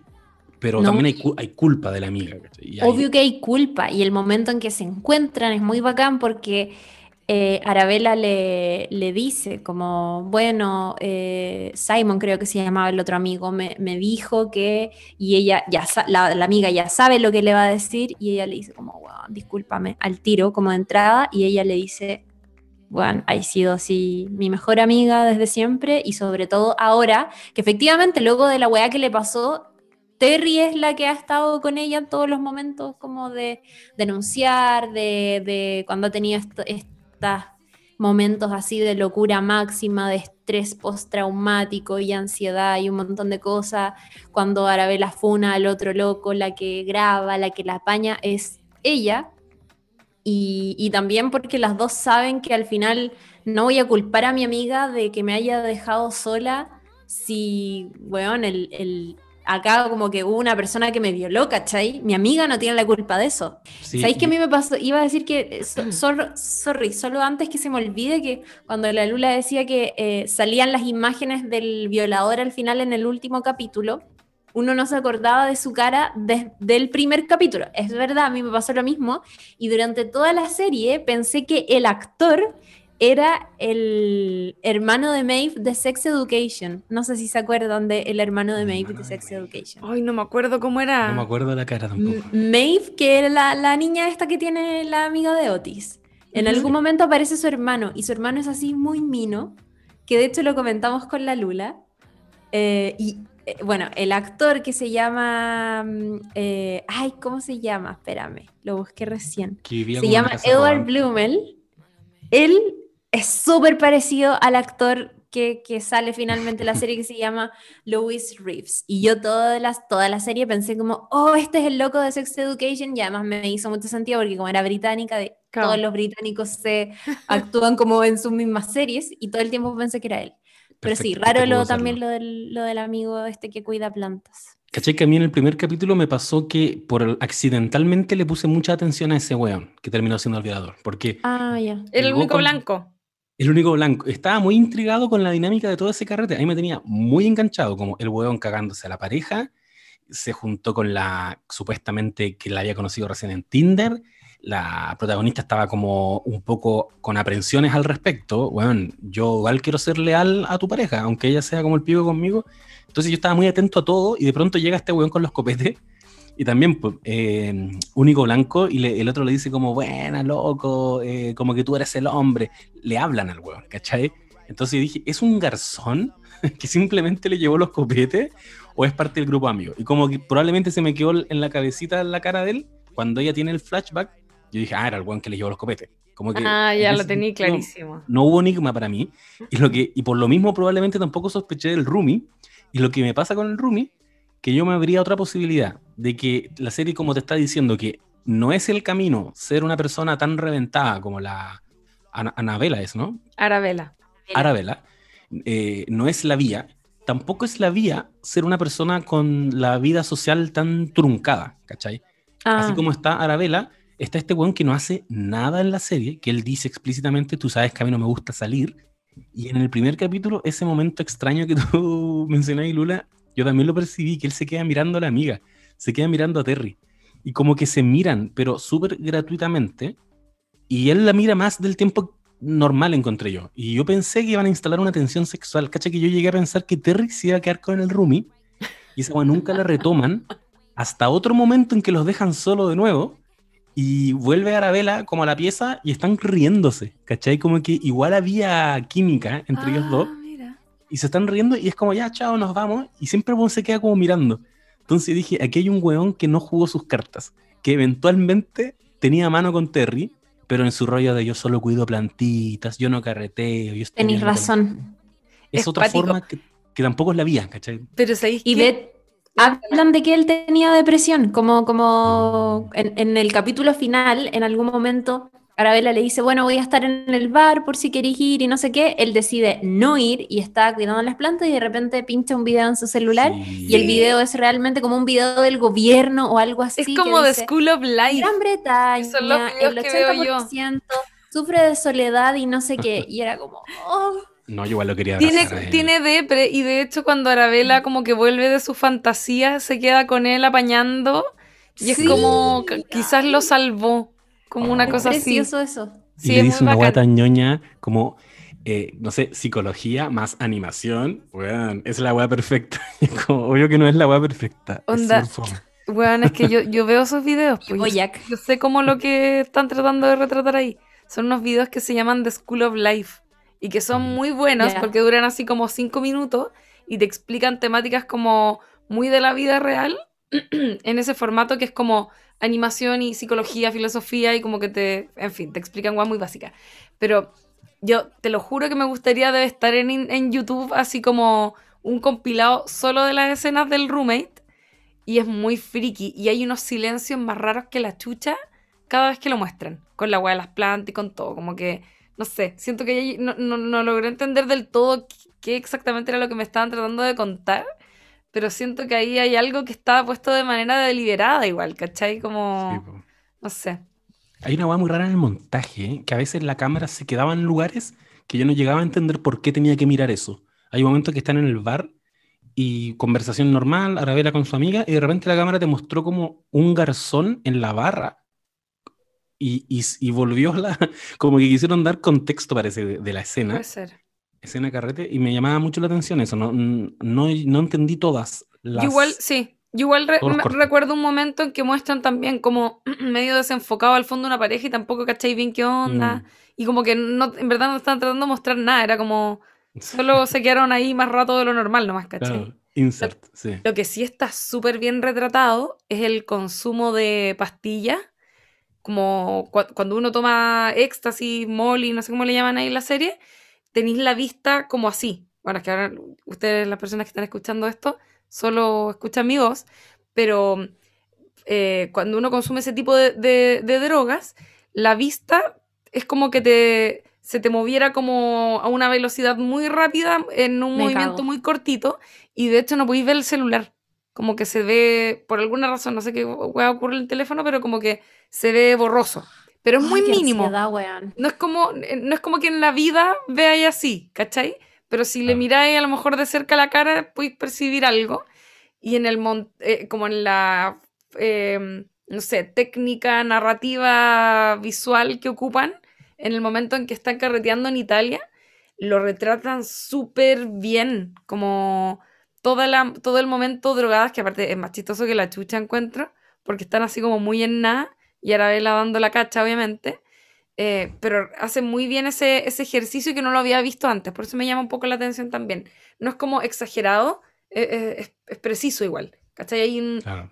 me gusta mucho eso, como el nivel de realidad que, se intenta retratar.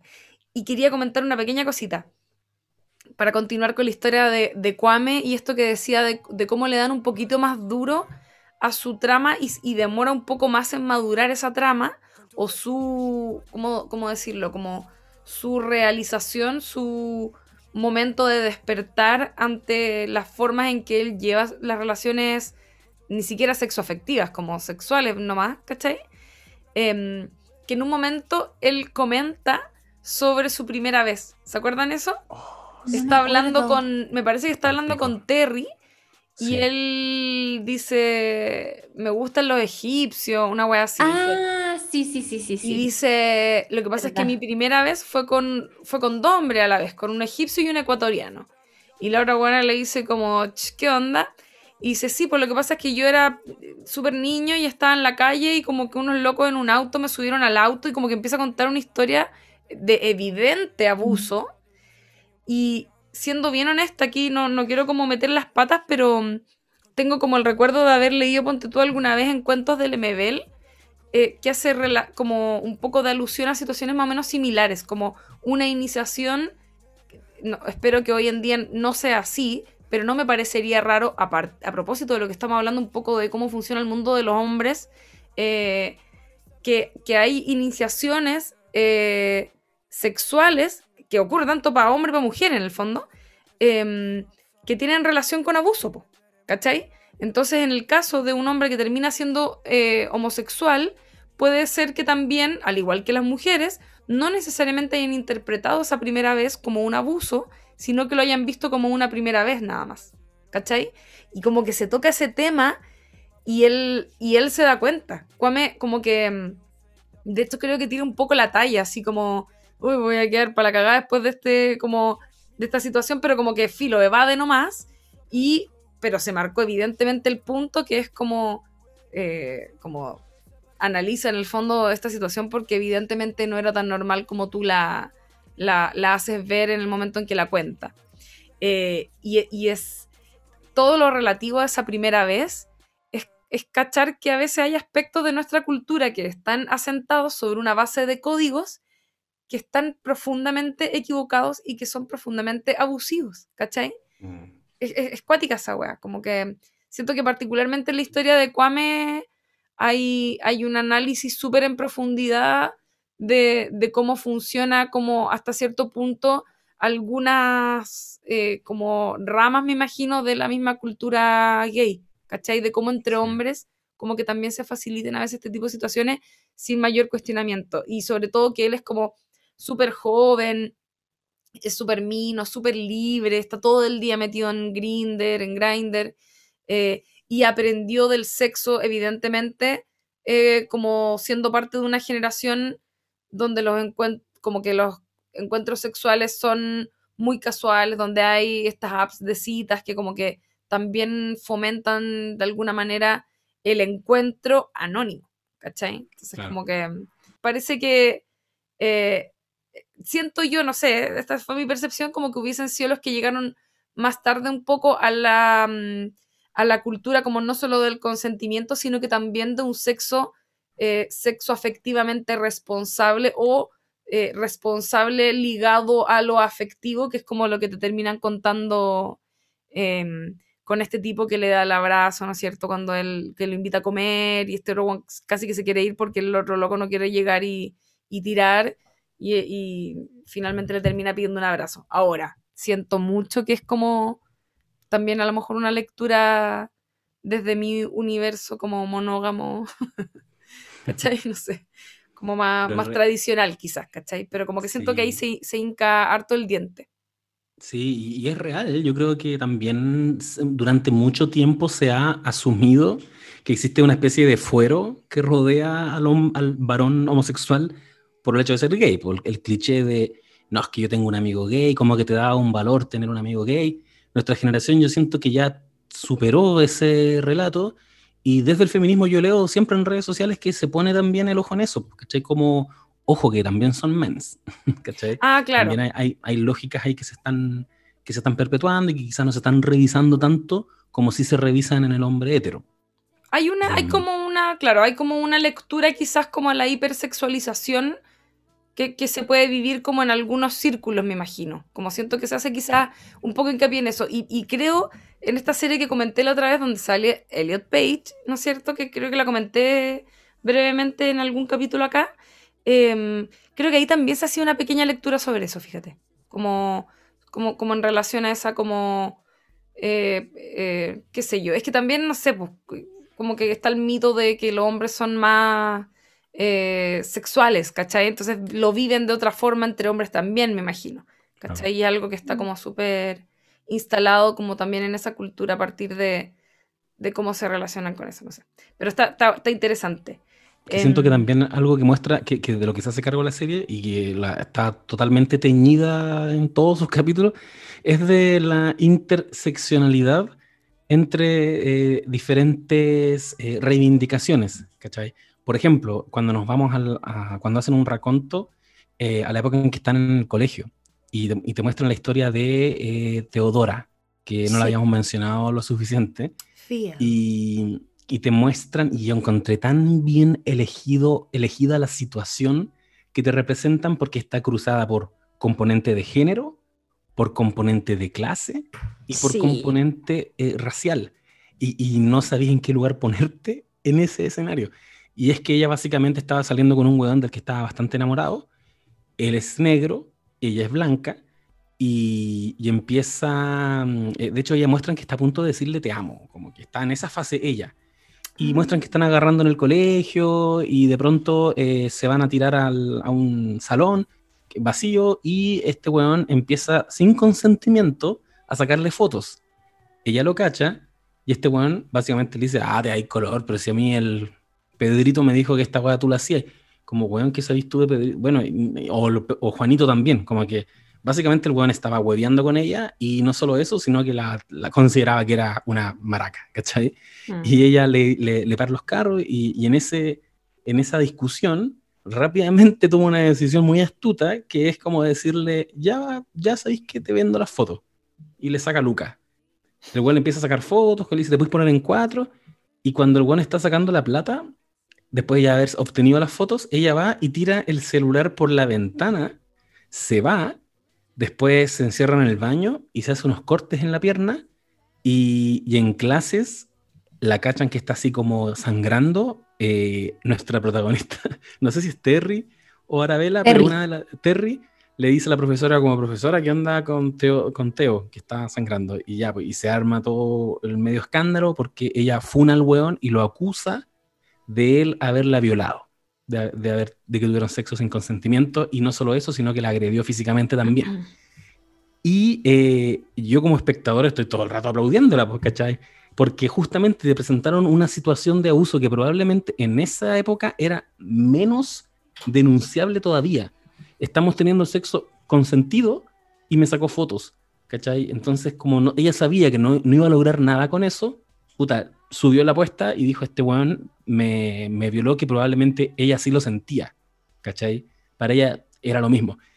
Y demuestran que Arabella y Terry organizan como a la comunidad negra del colegio para apañar al weón. Y ellos van y funan a la loca y le dicen que es mentira, que en verdad el weón no la violó. Y me encanta la situación porque está teñido de todo, como, bueno, igual es verdad, ¿cachai? ella en un minuto dice, si esta weá lo hubiéramos hecho nosotras, nos expulsan inmediatamente del colegio, ¿cachai? Y, y es real, porque son negras. Eh, pero también es real lo que le pasó a la otra y, claro. y todo, todos tienen y, la verdad en esa escena, en esa situación. Y lo que decíais de, de como lo, lo, poco denunciable que era en la época, porque creo que ahí dejan bien en claro que los teléfonos celulares recién tienen cámara. Claro. Entonces, sí. más encima es algo con lo que, o sea, ahora entendemos un montón de cosas relacionadas a eso, pero en ese tiempo ni cagando, pues, ¿cachai? Sí. Y además, en parte, por lo mismo, como que ese capítulo que es muy bueno de, de cómo está adolescencia, eh, en el fondo en la serie te están mostrando los procesos de esos cambios y cómo, e incluso al día de hoy, afectan eh, como a nuestro comportamiento la construcción de una, de una moral nueva, como que eh, y, y, me gusta mucho ese ejercicio porque Arabella igual la caga en esa juventud con mucha propiedad, ¿cachai? Como con Mm. mucha... eh, son adolescentes, pues entonces como que tienen todo un cuento, así súper extrovertidas, como que hablan todo en voz alta, jamás pensando en cómo se siente la chica, nada, ¿no es cierto? Y de hecho tienen como eh, esta, esta volada, ¿no es cierto? Como el análisis eh, racial, ¿verdad? Como esa conciencia que acá sería como quizá algo trasladable a la conciencia de clase, ¿verdad? O, o como la idea de la lucha de clase. Em, ella como que la, la tiene muy asentada en ese momento, por supuesto son adolescentes, además como que llevan la lucha por delante. Entonces hacen todo un discurso sin pensar jamás en ella, ¿cachai? Sí. Pero hoy ella recuerda ese momento y pide disculpas. Es como, bueno, fui yo la que, la que te terminó como, como denunciando o demostrando que había metido como un chanchullo entre medio, ¿cachai? Mm. Y eso está, está muy bueno, la, el análisis retroactivo, por así decirlo. Creo que es, eh, es uno de los momentos también muy valorables en relación a esto que decimos de analizar los matices. La serie está haciendo constantemente eso. Sí, Quería mencionar otro momento de interseccionalidad que mm, fue muy revelador para mí, porque ella, em- Aravera en un minuto, eh, como no tiene lucas, empieza a trabajar de influencer para una empresa que es como Happy Animals, que tienen un rollo animalista, Ay, vegano, y, y ella nunca no se define a sí misma como animalista, pero dice son lucas. Me llamó mucho la atención la rapidez con que los personajes le empiezan a hacer shade por estar apañando esa causa culiada progre, como que ir a ese punto lo encuentro muy audaz en el buen sentido, como que nadie se mete mucho con el ecologismo y, con, y, y lo que ocurre es que yo pensé que eran como buenos medios incel, como, ay, ya, sí, igual como carne y la weá, pero de pronto uno de los, de los amigos que, que más la estaba criticando le lanza un monólogo que retrató tan bien lo que a él le pasaba con ese tema, que para mí fue, fue como mind blowing un poquito, fue como, weón, de más que sí, como el imperialismo blanco que hay detrás de todas estas causas ecológicas y lo comparan con cuando vinieron a, esparc- a esparcir bondad, esparcir, sí, esparcir bondad eh, a, las colonias, eh, violando y matando indígenas, ¿cachai? Es como, bueno, es la misma weá, como si vas a denunciar la explotación, date cuenta de que te están usando por ser negra, que te están explotando. Y bueno, y después Theo, que era la que la reclutó, le confiesa que efectivamente, por reclutarla a ella le daban más lucas porque Claro. era negra.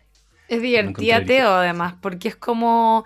Igual te la dejan bien para, a pesar de que tiene su complejidad, eh, porque también, como que no, no sé, finalmente no queda claro si es que realmente ella fue eh, como mm, abusada, como que queda- siento que queda un poco en duda si realmente son ciertas las eh, experiencias que ella cuenta a partir de cómo forma este grupo, teniendo en cuenta que ella dice que ha sido abusada y explotada sexualmente, y sin embargo después te cuentan una historia donde ella miente en relación a eso.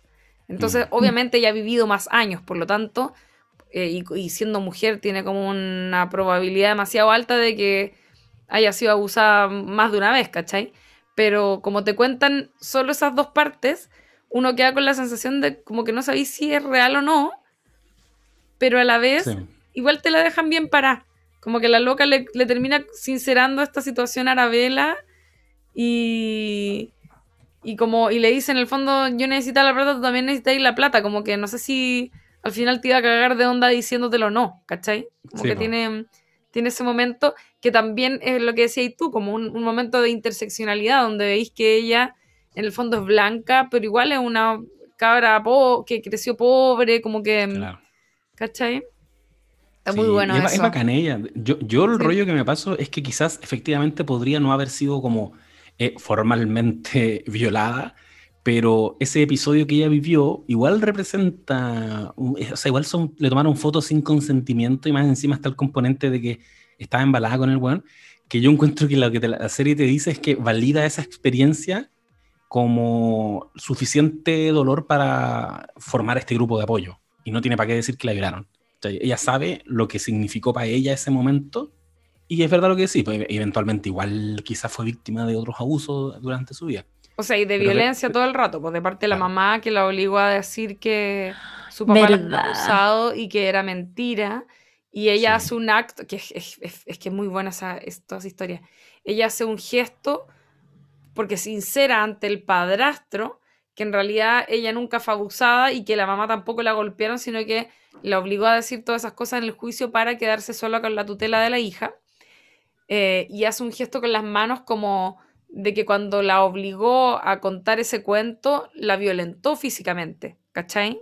Y es como, esas weas también pasan, también hay denuncias falsas, como que es, es heavy, weón. Siento que la, la serie se mete mucho como en las patas de los caballos y, y yo siempre me pregunto si es como, ¿es realmente una conversación que estamos dispuestos a dar? Yo creo que todavía no, porque todavía estamos reivindicando eh, la experiencia de, por ejemplo, mujeres y disidencias eh, y las violencias que, que sufrimos, ¿cachai? Em, y eh, como recién visibilizando las voces de las personas que han sido eh, abusadas y maltratadas por, qué sé yo, una serie de, de como entes, como la, personas, hombres, qué sé yo, pero también como el Estado, toda la violencia que existe, eh, por ejemplo, por una persona que denuncia un abuso, etcétera. Pero de alguna manera, eh, cuando digo que la serie se mete en la pata de los caballos, es porque no se hace, como que la serie no se hace la loca con los matices. ¿Cachai? Que a veces funcionan, a veces los matices se evaden para moralizar, ¿cachai? Y para, y para hacer esta idea que por supuesto no existe de la víctima perfecta, ¿cachai? Como que lamentablemente vivimos, sobre todo en Chile, en un mundo en el que para que a ti te reconozcan como víctima, eh, no podís tener ningún matiz que diga que tú eres una persona que, por ejemplo, voluntariamente podría haber querido lo que le ocurrió. No, tiene que ser todo como solo de una forma que es, fuiste agredida, eh, siendo Estás indefensa. traumada. Claro, estás traumada, siendo indefensa, como te- te- tenéis que sumar un montón de atributos. eh, ojalá no tenéis que haber tomado copete, o sea, lo que pasó hace poco en Perú, ¿no es cierto? De una chica que como prueba en el juicio era que llevaba ropa interior roja de encajes, ¿cachai? Como que a ese nivel llegamos, entonces como que por supuesto que también las mismas víctimas jamás seríamos, em, no, no podríamos ni siquiera con- confesar algunas cosas, como que tenemos que generar un discurso armado que sea funcional a lo que la justicia considera de manera muy arbitraria eh, que es la agresión, ¿cachai? Entonces como es paloyo esa weá. Em, Bueno, en el caso de Navila Rifo, creo que también utilizaban sí, po. Argumentos de ese tipo, la ropa interior que usaba. se, le- se leyó en vivo su análisis como forense, ginelo- gi- no sé cómo se dice, ginecológico forense, eh, para, para en el que, que esto nunca se nos olvida, ahí está Tonka Tomisic, en fin, un- una serie de personajes como avalando esta lectura en vivo de algo que es Mm. completamente privado para desacreditar a la víctima y decir como, mira, pero en el fondo ella también era media suelta, ¿cachai? Era como ese el hincapié que se trataba de dar. Y se Y lo hace, peor, se hace todo el rato acá. sí, que, una vez Mm. conversaba a propósito de esto con un abogado que, que ni siquiera es como que, eh, no sé, al final somos nosotros, somos nosotros los que identificamos que esa weá está mal, pero institucionalmente es un argumento que a nivel como leguleyo es válido. Lo- o sea, lo dicen porque eso de verdad es, es como agravante o atenuante. eh, con lo ridículo que es Igual- para nosotros. Igual me pasa que para nosotros que quizás tenemos más, como que llevamos más tiempo, comillas, estudiando, esto, estando más expuestos como a este tipo de debate, para nosotros está súper claro que aunque la víctima haya engañado a su pololo o que haya estado Claro. con drogas o que haya sido mea loca, que, que no sé, que haya en- anteriormente, no sé, haber entrado a la casa de su abusadora a destruirle todos los libros o la wea que sea, que son historias que he escuchado en la vida real, es como, aunque haya sido como haya sido, eso no, no, no deja de ser víctima o no tiene más o menos culpa de lo que le pasó, ¿cachai? Pero en el Chile de hoy, transparentar ese tipo de cosas está hecho con un afán de desacreditar a la víctima. Eso me pasa. Como que siento que, que, que, en el conjunto total no estamos preparados todavía para dar ese debate. Y estoy de acuerdo ahí con la Lula en, en aquello, y ojalá que cambie, ¿cachai? También me acordaba a propósito de las cuestiones que, que aparecen en la serie de, mm, de, esta escritora argentina, que yo sé que, que varias compañeras han leído en el último tiempo, que es la Tamara Tenenbaum. Ay, la amo. Eh, sí, que muy seca, muy libro, El fin del amor, eh, Querer y coger, donde ella reflexiona sobre la, la, cultura del consentimiento. Y ella, eh, por ahí le leí una entrevista donde ella decía bueno, acá no hay que criar como hombres que tengan miedo, como que normalmente también se, yo lo he escuchado como, bueno, entre hombres como igual cercanos a mí, que es como eh, diciendo cosas del tipo, ay, es que ahora no se puede hacer nada porque uno hace cualquier cosa y al tiro, ¿cachai? Y lo que dice Tamara Tenenbaum es aquí no hay que crear como varones que tengan miedo o tampoco la solución es como endurecer, no es la única solución endurecer penas para este tipo de abusos o de agresiones sexuales, como que eso no va a hacer que hayan menos violadores. Lo que tenemos que, que crear acá entre todos es como la cultura del consentimiento y que el consentimiento sea lo deseable. Ella en algún momento incluso habla como de erotizar el consentimiento, que es mm. como criemos a hombres y a mujeres que entiendan que lo, lo deseable sexualmente es estar con una persona que efectivamente quiere estar contigo, como, como casi como preocupémonos de que eso sea lo que nos caliente y no estar como no sé, viendo otras cosas. Y, y, también lo separa mucho como de la idea de las fantasías, que ella dice como, bueno, las fantasías están bien, pero, pero puta, no, como tratemos de, cambiar esta cultura y esta sociedad en la que vivimos de esta manera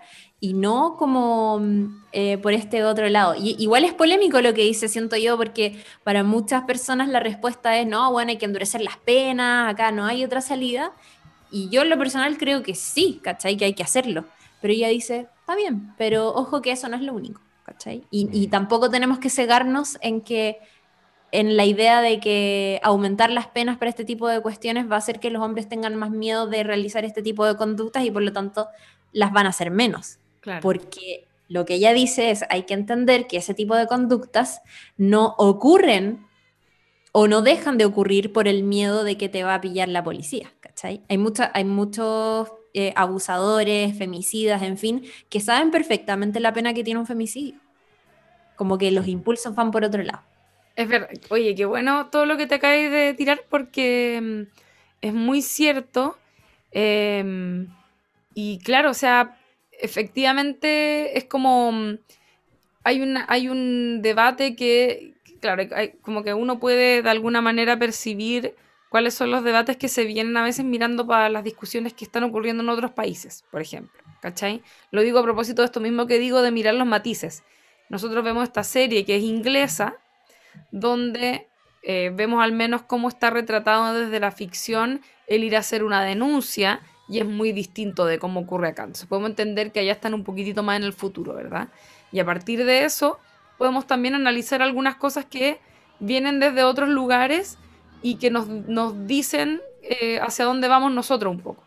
Y, esa discusión que, que decías tú de, de cómo finalmente qué se hace con los abusadores, como que qué hay que hacer, endurecer las penas, en el fondo, esa discusión del feminismo como punitivista versus un feminismo que reconoce que, por ejemplo, que está una hueá durísima de hablar, pero que en el fondo cuando un violador o cualquier eh, persona así que abusa obtiene eh, una condena de cárcel, eh, no es cadena perpetua necesariamente, porque esa persona eventualmente va a salir de la cárcel y va a volver a convivir con el resto de la humanidad. Entonces, ¿qué queremos? Queremos que esté, eh, no sé, 10 años, por decirte, ojalá, no sé cuántas serán las penas, encerrado, como sufriendo, siendo torturado prácticamente por esto que hizo, o queremos que esa persona se rehabilite para que eventualmente se integre a la sociedad como un ser humano decente. ¿Cachai? Y esa weá es como para nosotros es impensado porque venimos de una cultura que nos enseña que ojalá la gente se vaya a la se pudre en la cárcel, eso lo hemos escuchado un montón de veces.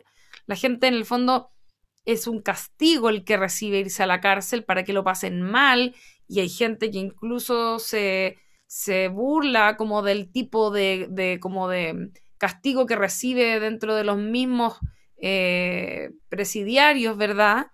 Cuando es eh, condenado por, por, una situación así, por un delito como la violación, por ejemplo. Y de alguna manera, eh, como que se nos olvida que ojalá la gente no salga peor de la, de la cárcel, pues, ¿cachai? Como que ya está bueno, hay, un castigo, pero también debiese haber algún tipo de rehabilitación si esa persona no, la, no va a morir, ¿cachai? Como que va, va a seguir existiendo. Entonces, como hay todo un tema con eso que todavía, obviamente, insisto, acá la discusión como que no va para allá porque quizás estamos recién logrando que metan en cana a personas que abusan y la gente está recién como atreviéndose a hablar, pero en algún momento también es, es una discusión que va a estar interesante. Em, quería sí. quería eh, comentar sobre algo que había pillado en internet que había dicho Michaela Cole en relación a su serie. Y ella básicamente decía esto, como resumen de, lo que ella escribió.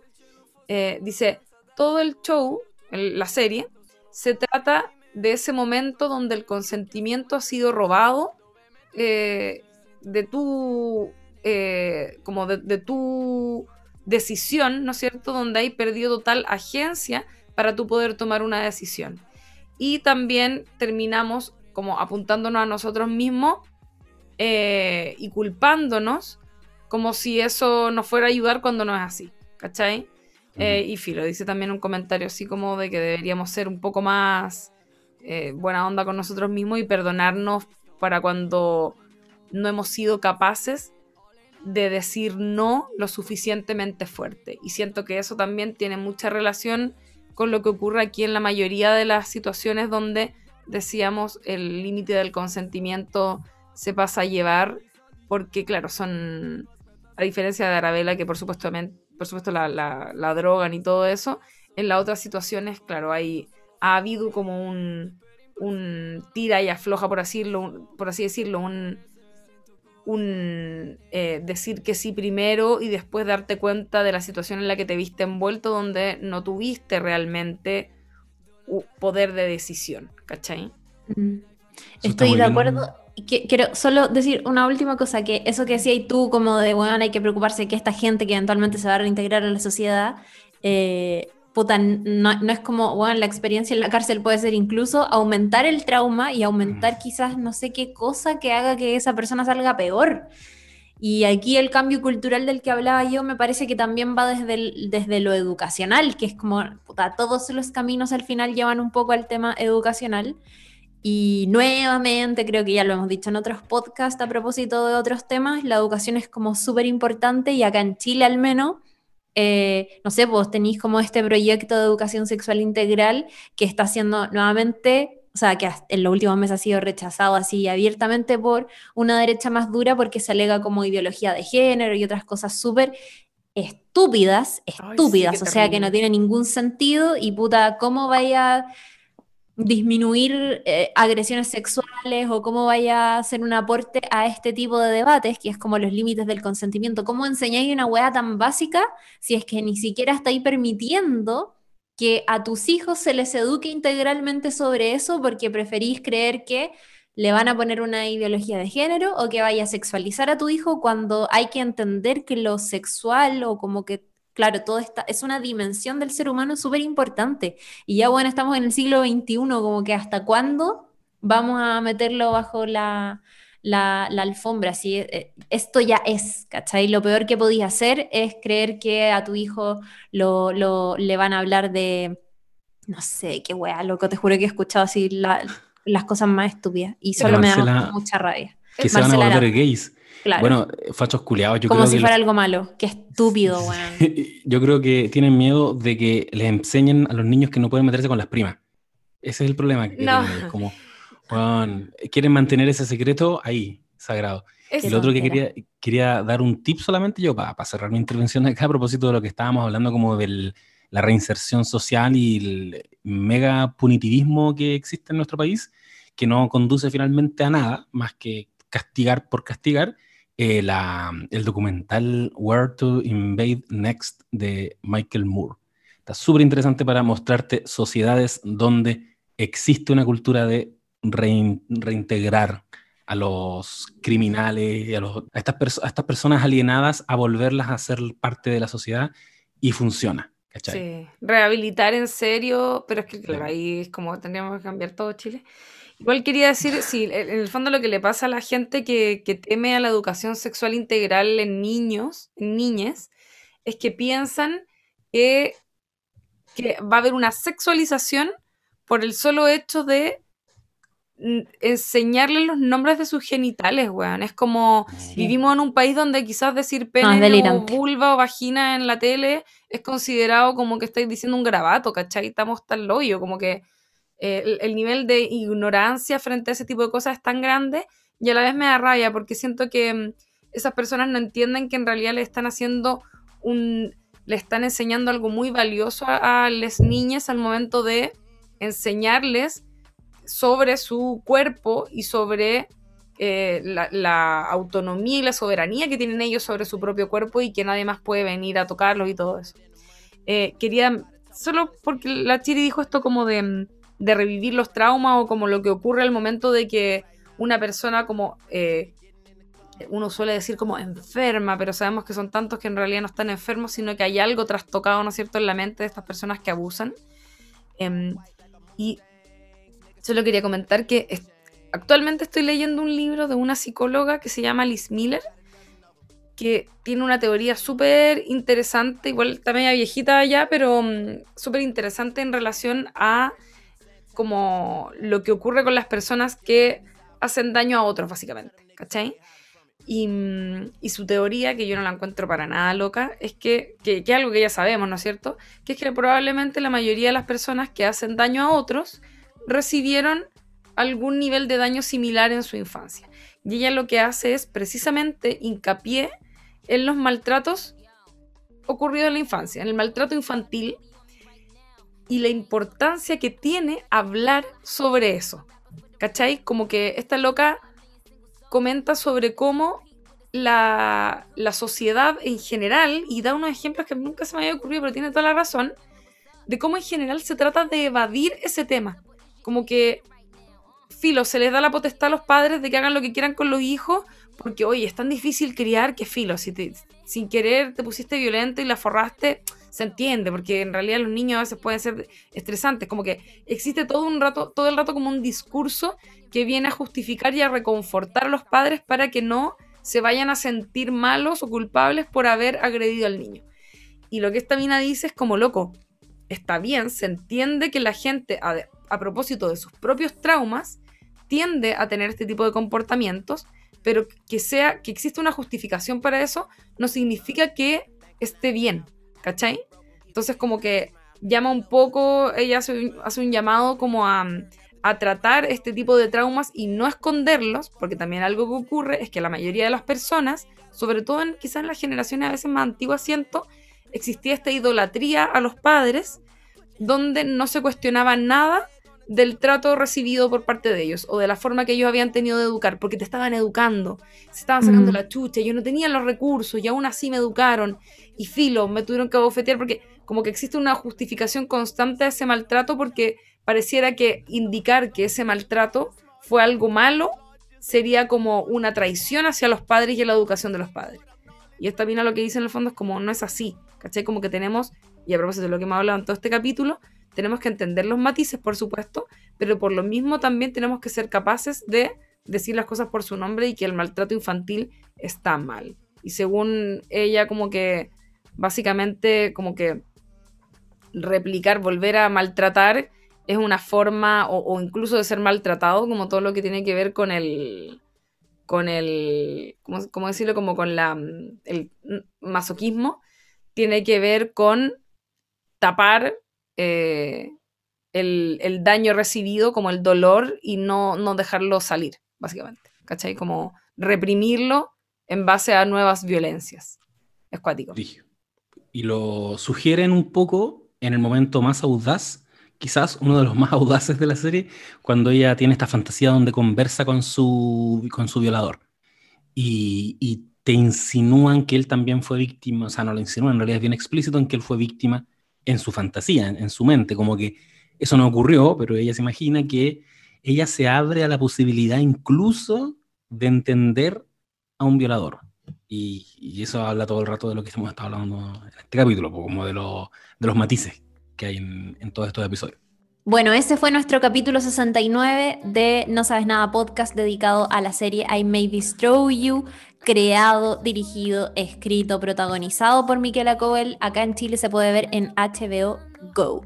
Pueden revisar este capítulo y si les gustó y quizás quieren escuchar otro que no hayan tenido todavía la oportunidad de escuchar, lo pueden hacer porque en nuestro canal en Spotify hay un montón de capítulos anteriores, como por ejemplo el que hicieron los chiquillos para el especial de Navidad, o como por ejemplo el que eh, hice yo dedicado a Gambito de Dama, o el especial de documentales para Fidox, el especial de Halloween, en fin, hemos hecho un montón de episodios el año pasado y vamos a seguir haciendo eh, nuevos episodios dentro de las próximas semanas. Soy Claudia Cayo y acá me acompañaron José Manuel Bustamante y Lula Almeida. Así es. Yo solamente quiero añadir que a veces nuestros no saben no cachan que, qué capítulos tenemos. Hay gente que se está sumando recién. Este es el capítulo 69. Hemos hablado de hartas cosas. Por ejemplo, tenemos un capítulo de Cobra Kai. Ahora que está súper en boga con la tercera temporada, hablamos de Cobra Kai. Hablamos de The Voice, cuando no salía la segunda temporada, pero hablamos de The Voice. Hablamos de Fleabag. Hablamos de Community, que es otra serie que han visto mucho eh, este año. Hablamos de The Office. Así que vayan ahí a explorar en nuestro Spotify y nuestro SoundCloud y si encuentran uno que les llame la atención y lo quieren recomendar, por supuesto, bienvenido sea. Quizás ya no se pueden compartir posts en Instagram, pero se pueden compartir todavía reproductores de Spotify en sus historias. Así que eh, esa es la invitación a que vayan y, lo compartan.